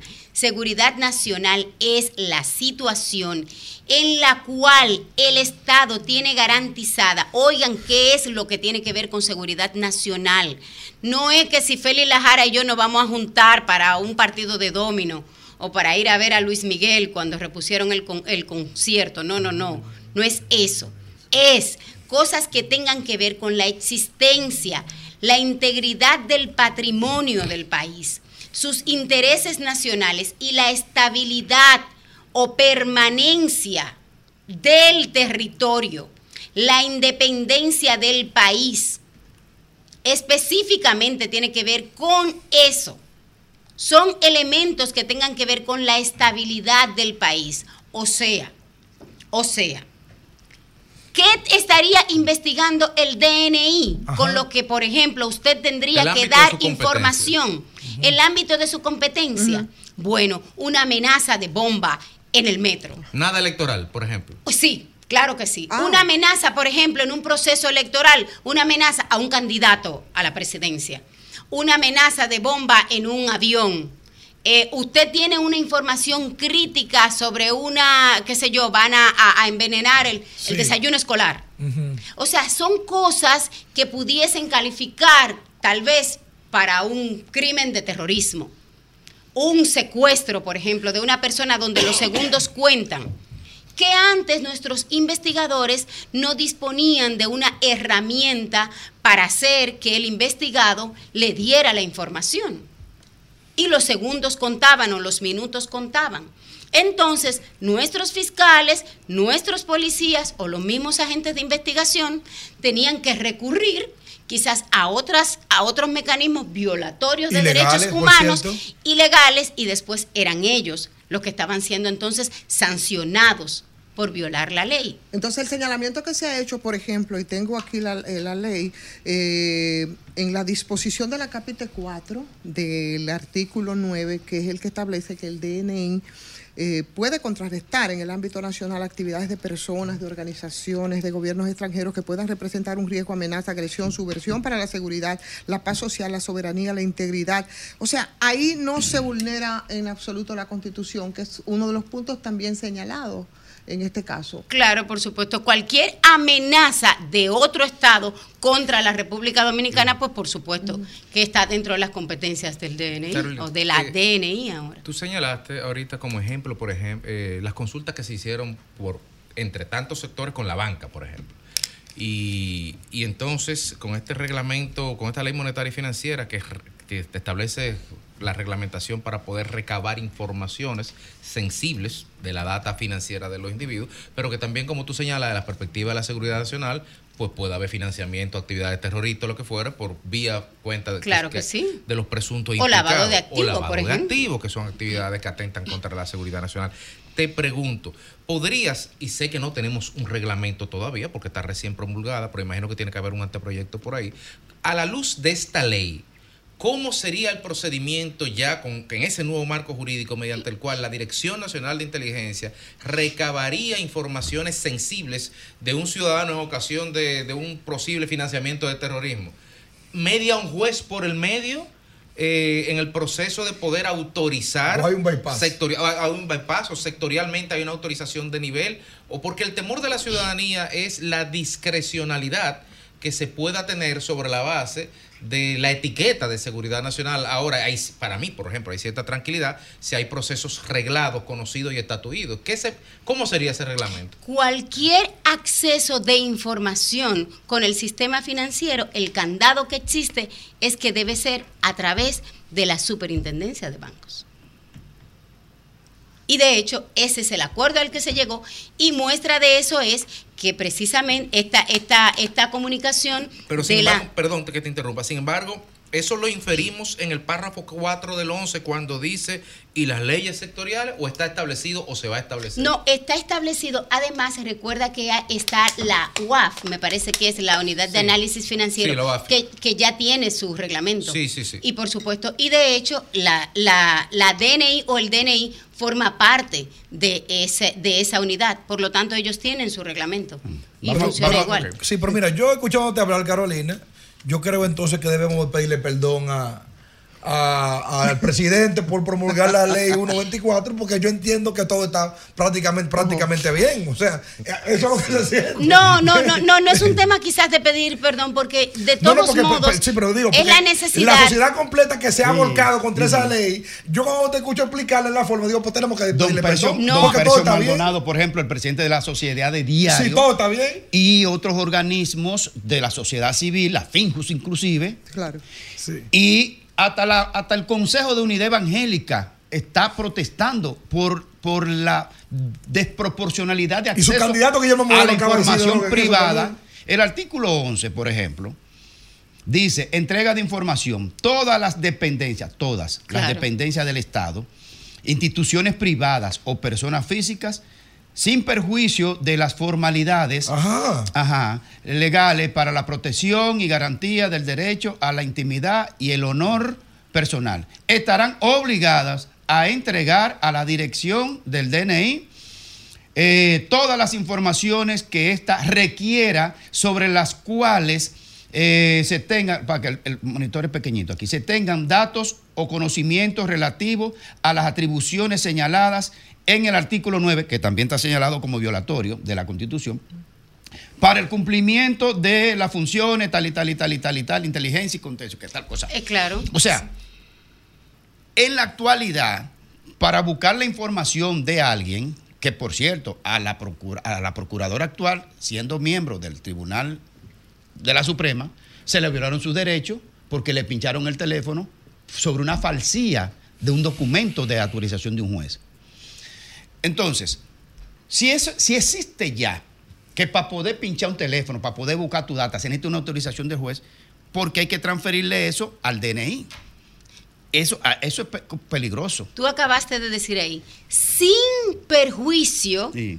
De, lo, de los derechos constitucionales, sí. de la protección de la Sí, integridad sí, de la sí. persona, de la privacidad. o sea, sí. sin perjuicio de la garantía de esos derechos fundamentales. Sí. O sea, protegiendo esos derechos Pero fundamentales. eso es interpretativo ahí. Espérate, no, Eso no, no. eso es no, interpretación. No, eso no es interpretativo. Ese es No, una. no, porque Pero lo- lo de- espérate, los agentes del DNI vienen pero- de Suiza pero ahora. espera, no, espera. Pero tiene dos elementos. Una, Sí. sin perjuicio de eso.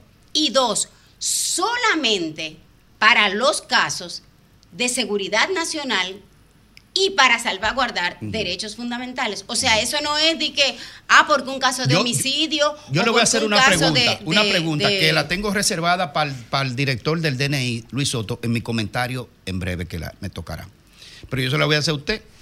¿Cómo rayo en este país? Yo no trabajo para el DNI. No, espérese. Ah, bueno. No, espérese, usted Yo no es que soy especialista. profesora de esos Yo se lo voy a preguntar Ah, a-. Luis Soto en breve en mi comentario. Pero ya que usted está aquí, yo se lo quiero preguntar a usted.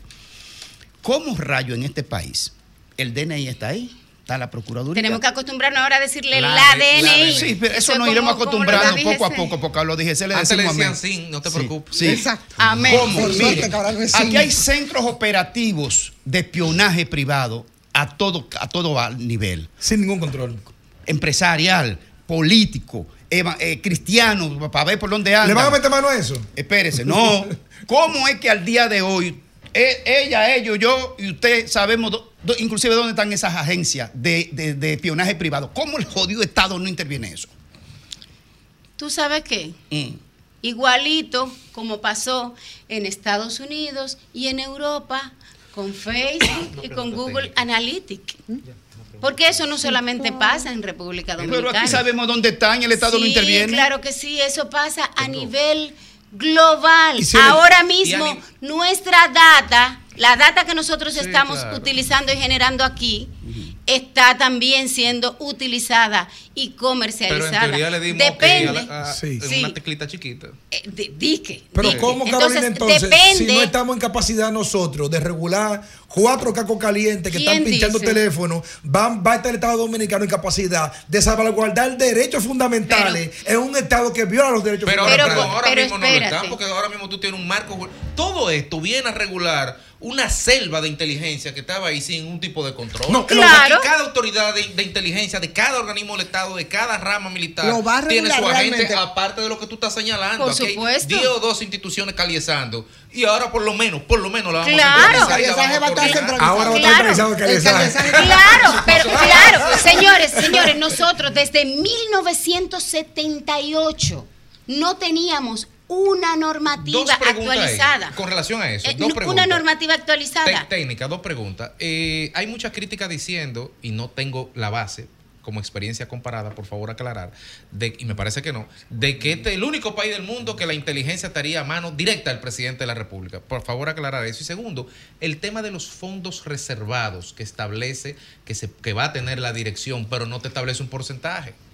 ¿Cómo se manejan fondos reservados en otra instancia? Sí, pero los porcentajes, el rango, ¿cómo se hace? Sí, es, es bueno aclarar ese punto. En todos los países del hemisferio que tienen un esquema similar al nuestro, y en mi caso particular me tocó analizar los sistemas de inteligencia de Iberoamérica completo, generalmente, salvo muy casos, casos muy raros como el de Portugal, por ejemplo, y otros más que dependen del Congreso, pero en la mayoría de los casos despacha, como el caso de Estados Unidos, que tiene un director nacional de inteligencia similar al- al caso de aquí, despacha con el presidente de la República. Y el director nacional de inteligencia es el coordinador del sistema. Ahora, el coordinador del sistema no es el jefe del sistema cada agencia de inteligencia, cada institución tiene su agencia de inteligencia. O sea, las instituciones militares siguen teniendo, el ejército sigue teniendo su G2, que es su institución de inteligencia. La Armada tiene su, J2. M2, A2. eh, la, la Fuerza J2. Aérea su A2. Y, por supuesto, el Ministerio de Defensa tiene su organismo de inteligencia y contrainteligencia para hacerle inteligencia a su propia gente de inteligencia, que es el conocido J2. Bien, Cada quien tiene su departamento de inteligencia que coordina y lo han hecho toda la vida. La Dintel, por ejemplo, tiene la inteligencia delictiva. Entonces, este organismo, la DNI, es el coordinador. Bien, y depende del presidente como en la mayoría de Tú los trabajaste en la conformación de la ley, escúchame. Eh, sí, durante varios, varios periodos, claro que sí. Entonces, con relación a los recursos, cada institución tiene sus recursos asignados para hacer su gestión de inteligencia. Y por supuesto que tiene unos recursos reservados porque tú manejas tus fuentes. Y tú no puedes decir, le di 20 pesos a Feli Lajara, que es mi fuente, para que me dé una información. Claro que no. Ahora, lo que sí viene a regular esta ley es que los recursos que se te asignaron para inteligencia es en función de objetivos. Usted no me va a decir cómo usted lo manejó. Ahora, usted me tiene que cumplir los objetivos. Si el Plan Nacional de Inteligencia para este año está enfocado en control de drogas o en migración o en cambio climático O en la oposición. o, o en lo que sea, o en un tema particular o en el control del ajo, no sé, lo que sea. Usted no me puede salir con, un- con, qué sé yo, con un locro de, de, de, de- de- de sardinas. bueno, Entonces, es básicamente eso. Ese es el punto. Carolina, tendrás que venir con nosotros de nuevo porque hay un tema del que a mí me gustaría hablar, pero el tiempo ya ¿La reforma definitivamente policial? no, no, no es la reforma. agregar este Perdón, dato, Ivonne. Perdón, no es la reforma, perdón, Sí. no es la reforma policial, no, es el tema de los juros de crédito. ¿Cómo es que esto funciona? ¿Quién datos que son para la seguridad del Estado, mis datos, los de todo el mundo, se pueden manejar de manera privada y a nivel empresarial? cuáles se vulneran? A nivel empresarial. O sea, ¿bajo qué se ampara? O si fue que simplemente muchos para hacer negocios se robaron esos datos, es un tema. Y de verdad que eh, eh, lamentablemente nos están haciendo Sí, señas. y solo Y dar este dato que se acaba de producir hace unos minutos. Una representación de la Sociedad Dominicana de Diarios se reunirá el próximo lunes con la jefatura del Departamento del DNI para tratar la revisión de la nueva ley. Ya se va a comenzar a tratar la revisión de la nueva ley que crea el nuevo marco Exacto. para el manejo de la... Por instrucción del presidente, o sea, ya reúnanse porque si hay que mejorarla, vamos... Porque Señores, pero hasta la constitución es perfectible y eso está bien que se socialice, que se hable, que se aborde. Yo creo que la sí. duda No, tiene que como ver con la pondera, la- como usted la pondera tan favorablemente y no le, y no le reconoce. Eh, La sociedad del recurso. Permítanos, permítanos agradecer a Carolina. gracias. Carolina, Claro que sí, yo aparezco en las redes, en Mujer Seguridad, tenerte, arroba Mujer así- Seguridad Ah, ahí. bueno, ahí está. Arroba vamos a Mujer repetir. Seguridad. Vamos a repetir. Mujer Seguridad en Instagram, Twitter, en YouTube, en todos Pero yo lados. quiero decirle, Carolina. Ay, sí, dígame, dígame, Te he Fafa. escuchado tranquilamente y tú le has respondido un paquete de interrogantes que aquí fueron objeto de una ¿Te discusión. gustó ahí, Fafa? Y creo que tu intervención es para que mis amigos lo piensen en una contraparte que no está motivada en el sectarismo ni en ningún interés. Gracias por verte a ti aquí. Sí. No te conocía, pero cuenta con mi reconocimiento. Eres una estrella. Muchísimas gracias. Gracias. Carolina. De verdad, muchísimas gracias. 106.5.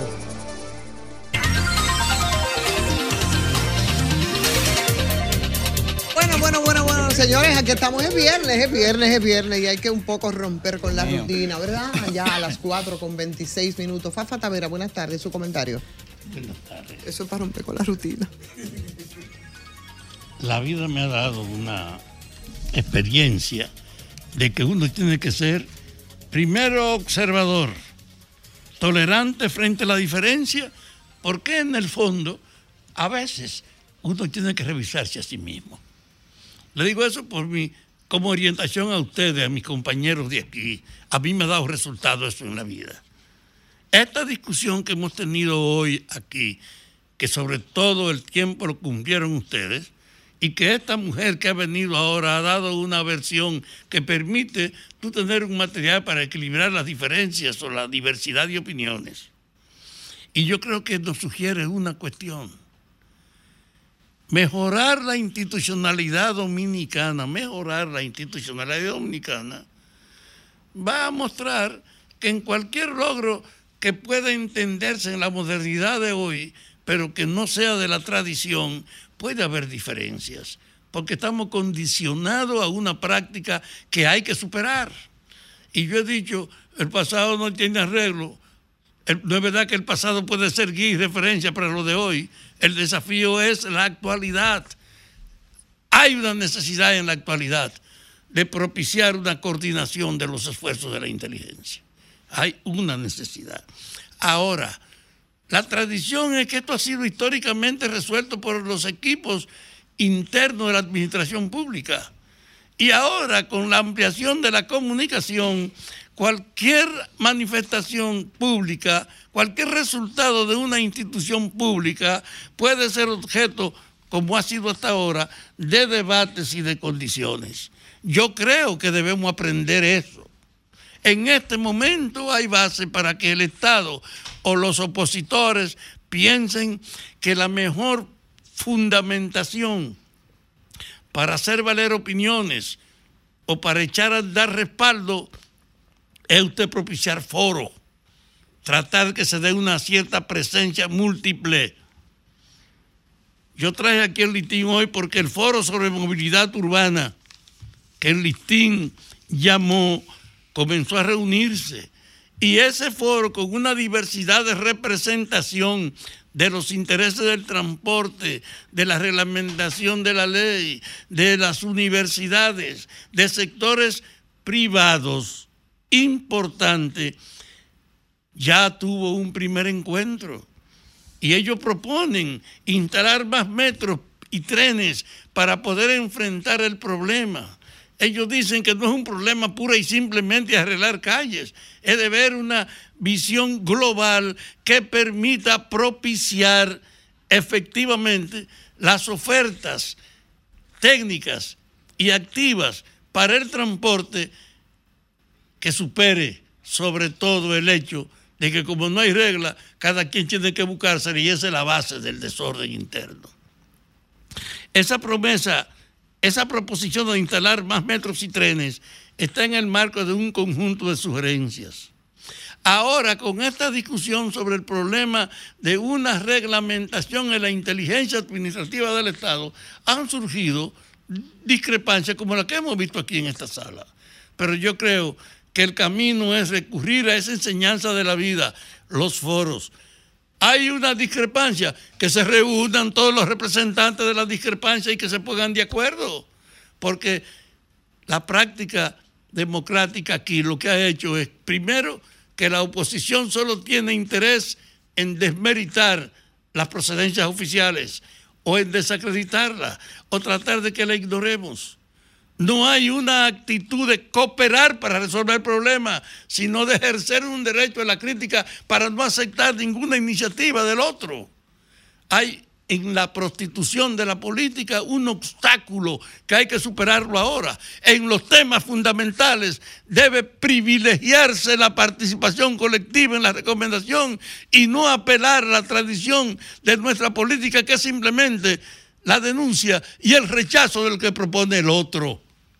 Este momento estelar que está discutiendo el problema de la movilidad urbana y que ahora nos incluye el problema de la seguridad, dos temas de trascendencia, la mejor manera es que equipos representativos de los diversos sectores hagan lo que el listín provocó, una comisión representativa de los diversos sectores, a tal grado que un candidato sugiere llevar ese foro a Santiago para tratar los propios problemas de la colectividad. Estamos pues frente a una modalidad que yo creo que es lo más importante, la participación colectiva de la población, no en el rechazo por interés político, sino en la búsqueda de soluciones. Para los políticos, el desacuerdo con el gobierno, si ellos no están en el gobierno, es la guía y sin embargo no hay compromiso con resolver los problemas del pueblo. Y para resolver los problemas pendientes hay que hacer que prime la cooperación y no la simple confrontación y el rechazo que nos caracteriza.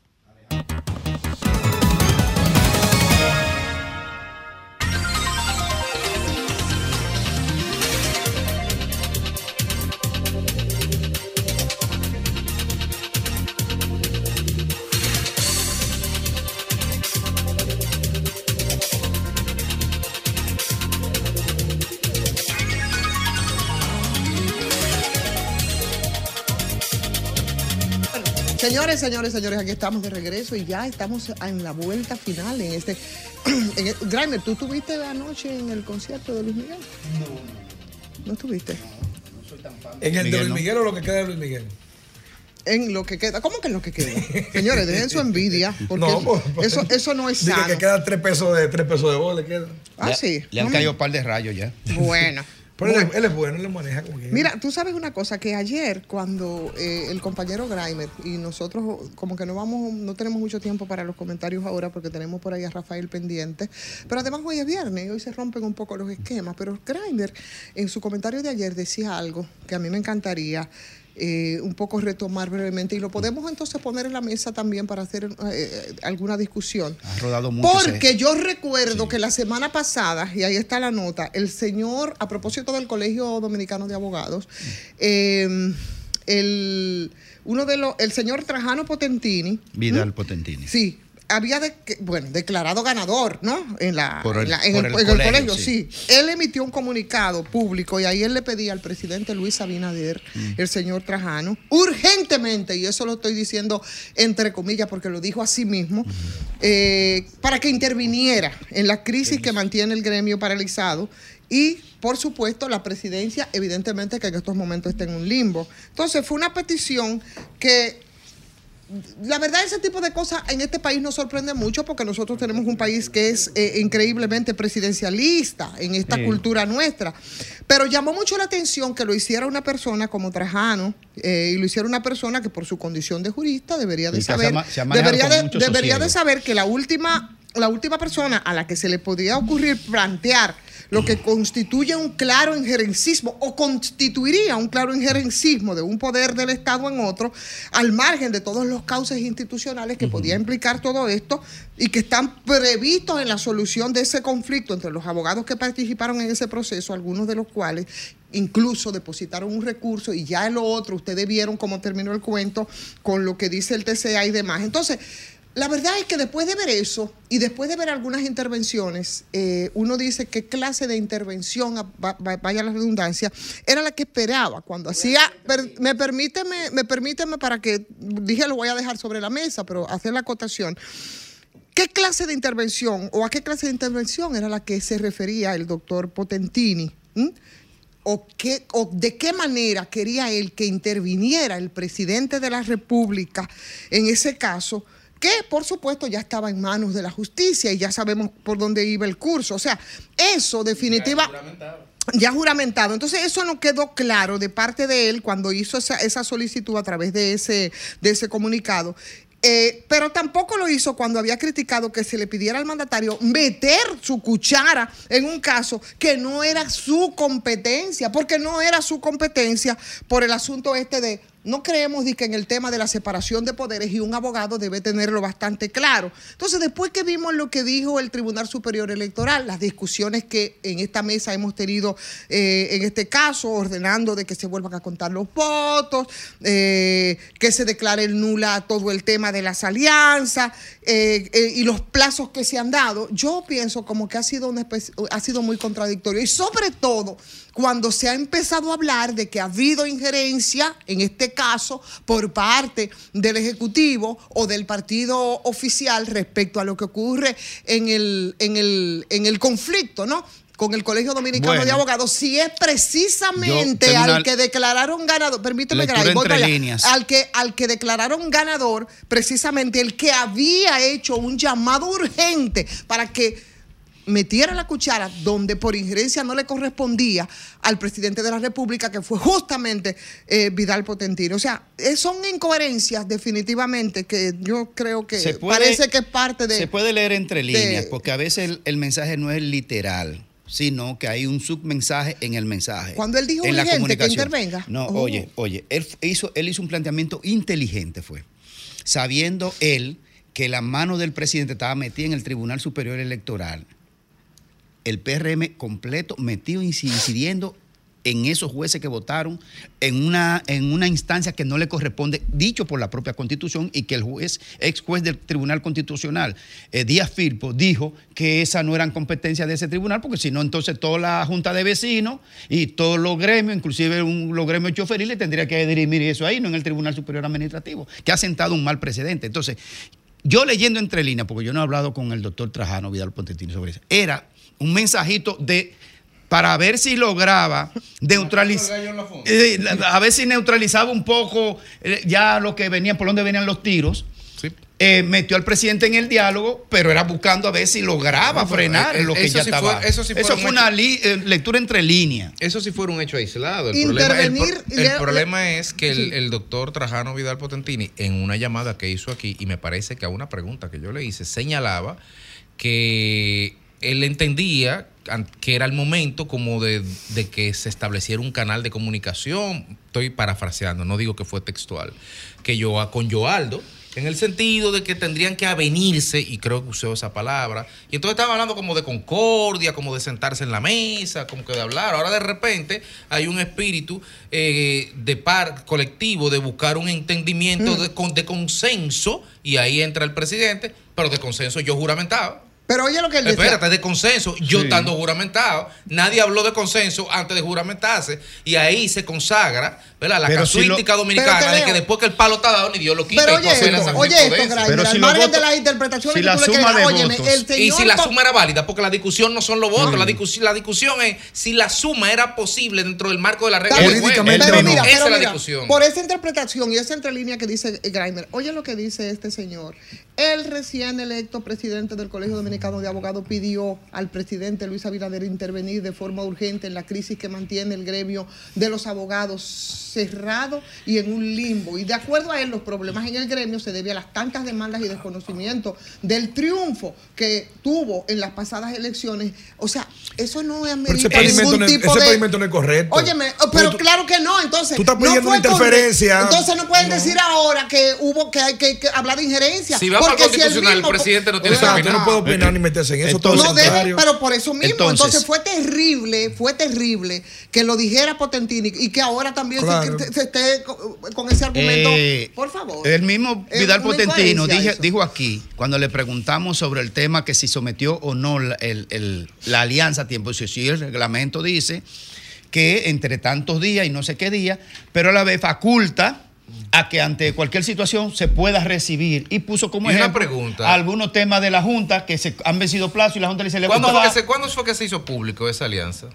permanentemente. No, no, fue 24 horas antes, me parece. Me parece. No, pero no, 24 no es que si se hace público o no, es cuando se firmó. se Entonces, yo te entregó. voy a olvidar, vamos a olvidarnos del derecho. Vamos a olvidarnos de todo el derecho. Vamos al sentido común, que en definitiva, el derecho tiene que ser sentido común en el momento de un contexto social Claro. determinado. Entonces, ¿te parece razonable, común, eh, buen, de buena forma, de que nosotros nos pongamos de acuerdo sin decirle a nuestros electores que estamos puestos de acuerdo? No tiene que haber un plazo límite. De hecho, en el día de hoy, me parece, José Sí. Dantes le puso a Luis Sí. Abinader en la mañana el calendario referido a, refiriéndose a las obras, a la, A la posibilidad- inauguración. A la inauguración. 40 40 Aquí días está el antes. calendario de la Junta Claro que que sí, publicaron. claro Miren que la fecha. Hay un cronograma en el despliegue Que no puede inaugurar ahora. la discusión, Grimer, yo no tengo la razón, la verdad. Yo no la tengo. Porque la discusión es interpretativa y creo que precisamente esa es la importancia de acudir a una instancia jurisdiccional que bien pudiera ser esa o pudiera ser otra, que esa es otra discusión. El tema está aquí, si eso se hizo en tiempo y en derecho, y porque nadie está cuestionando los votos que sacó cada quien. No, no. Aquí nadie ha dicho que tú me cogiste un Por voto. eso el tribunal dice, no es que reconteo, es que reconteo separando las alianzas. Pero que no entiendo por qué quieren recontar Pero no es si nadie ha, recontar. contado, Es- nadie es, que no, es que aquí no, es que no aquí no se está hablando de recontar Sí, nada. pero ordenaron a recontar. Sí. Ordenaron. bueno. y Y un eso- estrapetito ese tribunal. Y unas urnas que no se sabe dónde están porque la yo- cadena de custodia no solo eso, yo lo pero que ahí no hay que contar nada. Ahí Ah, lo pero que hay- lo ordenó el tribunal. eh, está bien, pero. Yo lo que pe- yo lo que espero es- de lo que- de- de lo que- Yo lo de- que espero la- es que, que el Tribunal Superior Electoral también conozca la diferencia de la Junta de Vecinos de Quijaquieta con, con, con, con Ojo Bico, que Sí. también quién ganó y quién perdió, que se encargue de ese tema también. porque eso es lo que hizo. El Bueno, constitucional que defina eso. Yo lo que quiero ahora averiguar es jurisdiccionalidad. para, Claro, que, para el constitucional le va a dar un martillazo a esa sentencia. Óyeme, mientras tanto eso está en un limbo. Ahora, lo que no está en un limbo fue la presentación anoche de Luis Miguel. Y ahí está el señor Rafael Padilla que estuvo allá. ¿Estaba Eh, Sí, así es que vámonos con Alex y después venimos.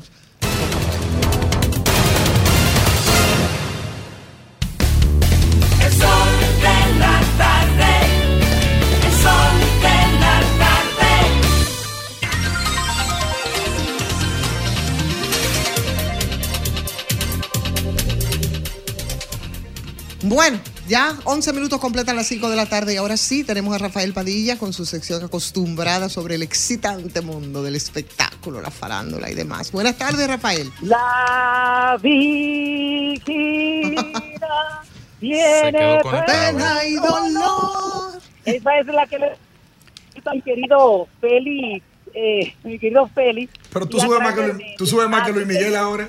A ti te encanta, Ivonne. Amarte es un placer. No, no, y a no. Federico creo que le gusta México.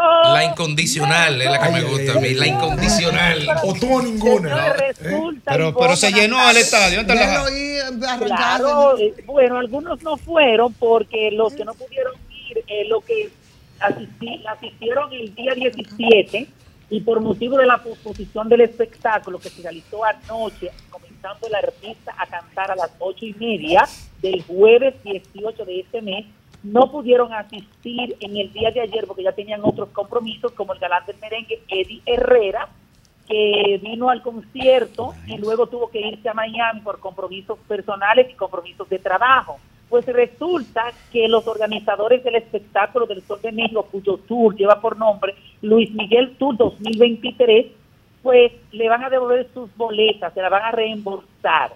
Lo que sí le quiero decir a ustedes, chicos, y al público que nos escucha, que los que fueron el día de ayer a disfrutar de la de las canciones y del repertorio de Luis Miguel, comenzando con un repertorio desde los años 90 de un álbum que lanzó en este año ya mencionado, pues pudieron disfrutar de 30 canciones de manera ininterrumpida, donde el artista pues desglosó e interpretó varios temas, salió bien elegante, vestido de negro como acostumbra. No es que alumbra como antes el sol de México, pero sí pudo seguir interpretando todas sus canciones. Félix está riendo de eso. pudo corear las eh, los éxitos que ha llevado a este, a este artista a grandes escenarios internacionales y aquí locales, porque recuerdan ustedes que la última vez que se presentó antes de la de ayer fue en marzo del 2019, precisamente bajo la producción de Simon Díaz, y decir que muchísimas personas, a pesar de que se pospuso el espectáculo, pues anoche disfrutaron y se lo gozaron desde el De- principio déjame a darte un dato de Luis Miguel, un dato. todo el que tú quieras, Graimer, mi amor, porque tú no me notado de Oye, política. oye, oye, oye. La barriga que la mamá hizo de Luis Miguel la hizo aquí en la República Dominicana. El Claro, todo el embarazo. Él nace en Puerto Rico, pero es el sol de México. Ese tigre, Pero tan- no, el tigre especial. Yo una oportunidad en un programa de televisión. Eh, por ejemplo, por un dominicano, Andrés García, le dio una le dio oportunidad a él también. Quiero explicarle con respecto a Luis Miguel que el- ahora el tour, ahora lleva por nombre Tour Luis Miguel 2024 y ya tiene fecha sold out 3, no 6, 8 y 9 de marzo en Argentina. Así que los que no pudieron ir aquí, pues pueden coger un avión y se van para Ah, Federico va para allá, para Argentina. Que no pudo ir. Coño, no importa, no, Federico va a estar trabajando en las El asunto es, Rafael, que estuvo lleno anoche. el- Sí, sí, le fue muy bien al, al Sol de México. Y pasando a otra información. Y es verdad que no saludó, no saludó. No, para nada, no saludó a nadie. porque Eso, se eso- le eso- es lo que un ingrato Di que no- es. que no habló- que no habló nada. Que-. ¿eh? Debió disculparse, debió decir algo. No, pero bueno. que sabes que eso no, eso no, es- eso no es, la, Ese eso no es la, la esencia de Luis Miguel. Bueno, Y un vos, arrogante. por más que quieres- Bueno, en otra información queríamos solicitar a Jochi Santos, que es parte del elenco de Media, que retorna nuevamente a la televisión luego de 20 años del programa Divertido con Jochi. Fue pues a- eh, suspendido en la televisión dominicana, donde él mismo tomó la decisión de retirarse de la televisión con el programa Divertido con Hochi en el año 2019. Edilena Tactu vuelve a producir el programa y comienza el 3 de marzo por Color Visión a las 12 del mediodía. La mutual ganadora, la mutual exitosa, Edilenia y Hochi, compadre. totalmente Hey. exitosa y queremos felicitarlo porque vuelve. Lo que sí quiero preguntar y me, tengo esa incógnita. ¿Cuáles serán las chicas divertidas de esta nueva temporada? Porque la mayoría ya tienen compromisos y quizás eh, no va a entrar con este grupo de mujeres que ya pasan algunas de 35 No, años. todas esa- Yo todas esas mujeres se pelan por estar con Hochi. no Van a hacer fila eh, para entrar ahí. Pero ¿a quién te gustaría ver de las chicas divertidas con Hochi? Oh, a Ivonne. ¿A mí? Ahí Oh, pero, pero, pero, Rafael, ¿tú crees que yo podría?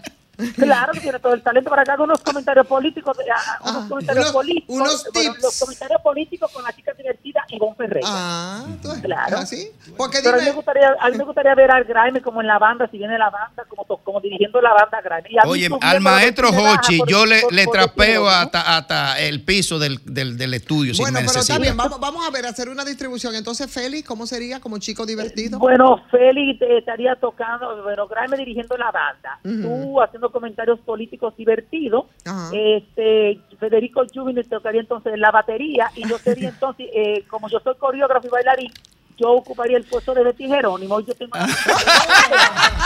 y el doctor Nieves y Domingo Páez lo pondríamos al lado mío para que ocupen el lugar de, Wa- de Wanda y de otras de las bailarinas que estuvieron al principio del divertido con Jorge. De último, de último, Padilla.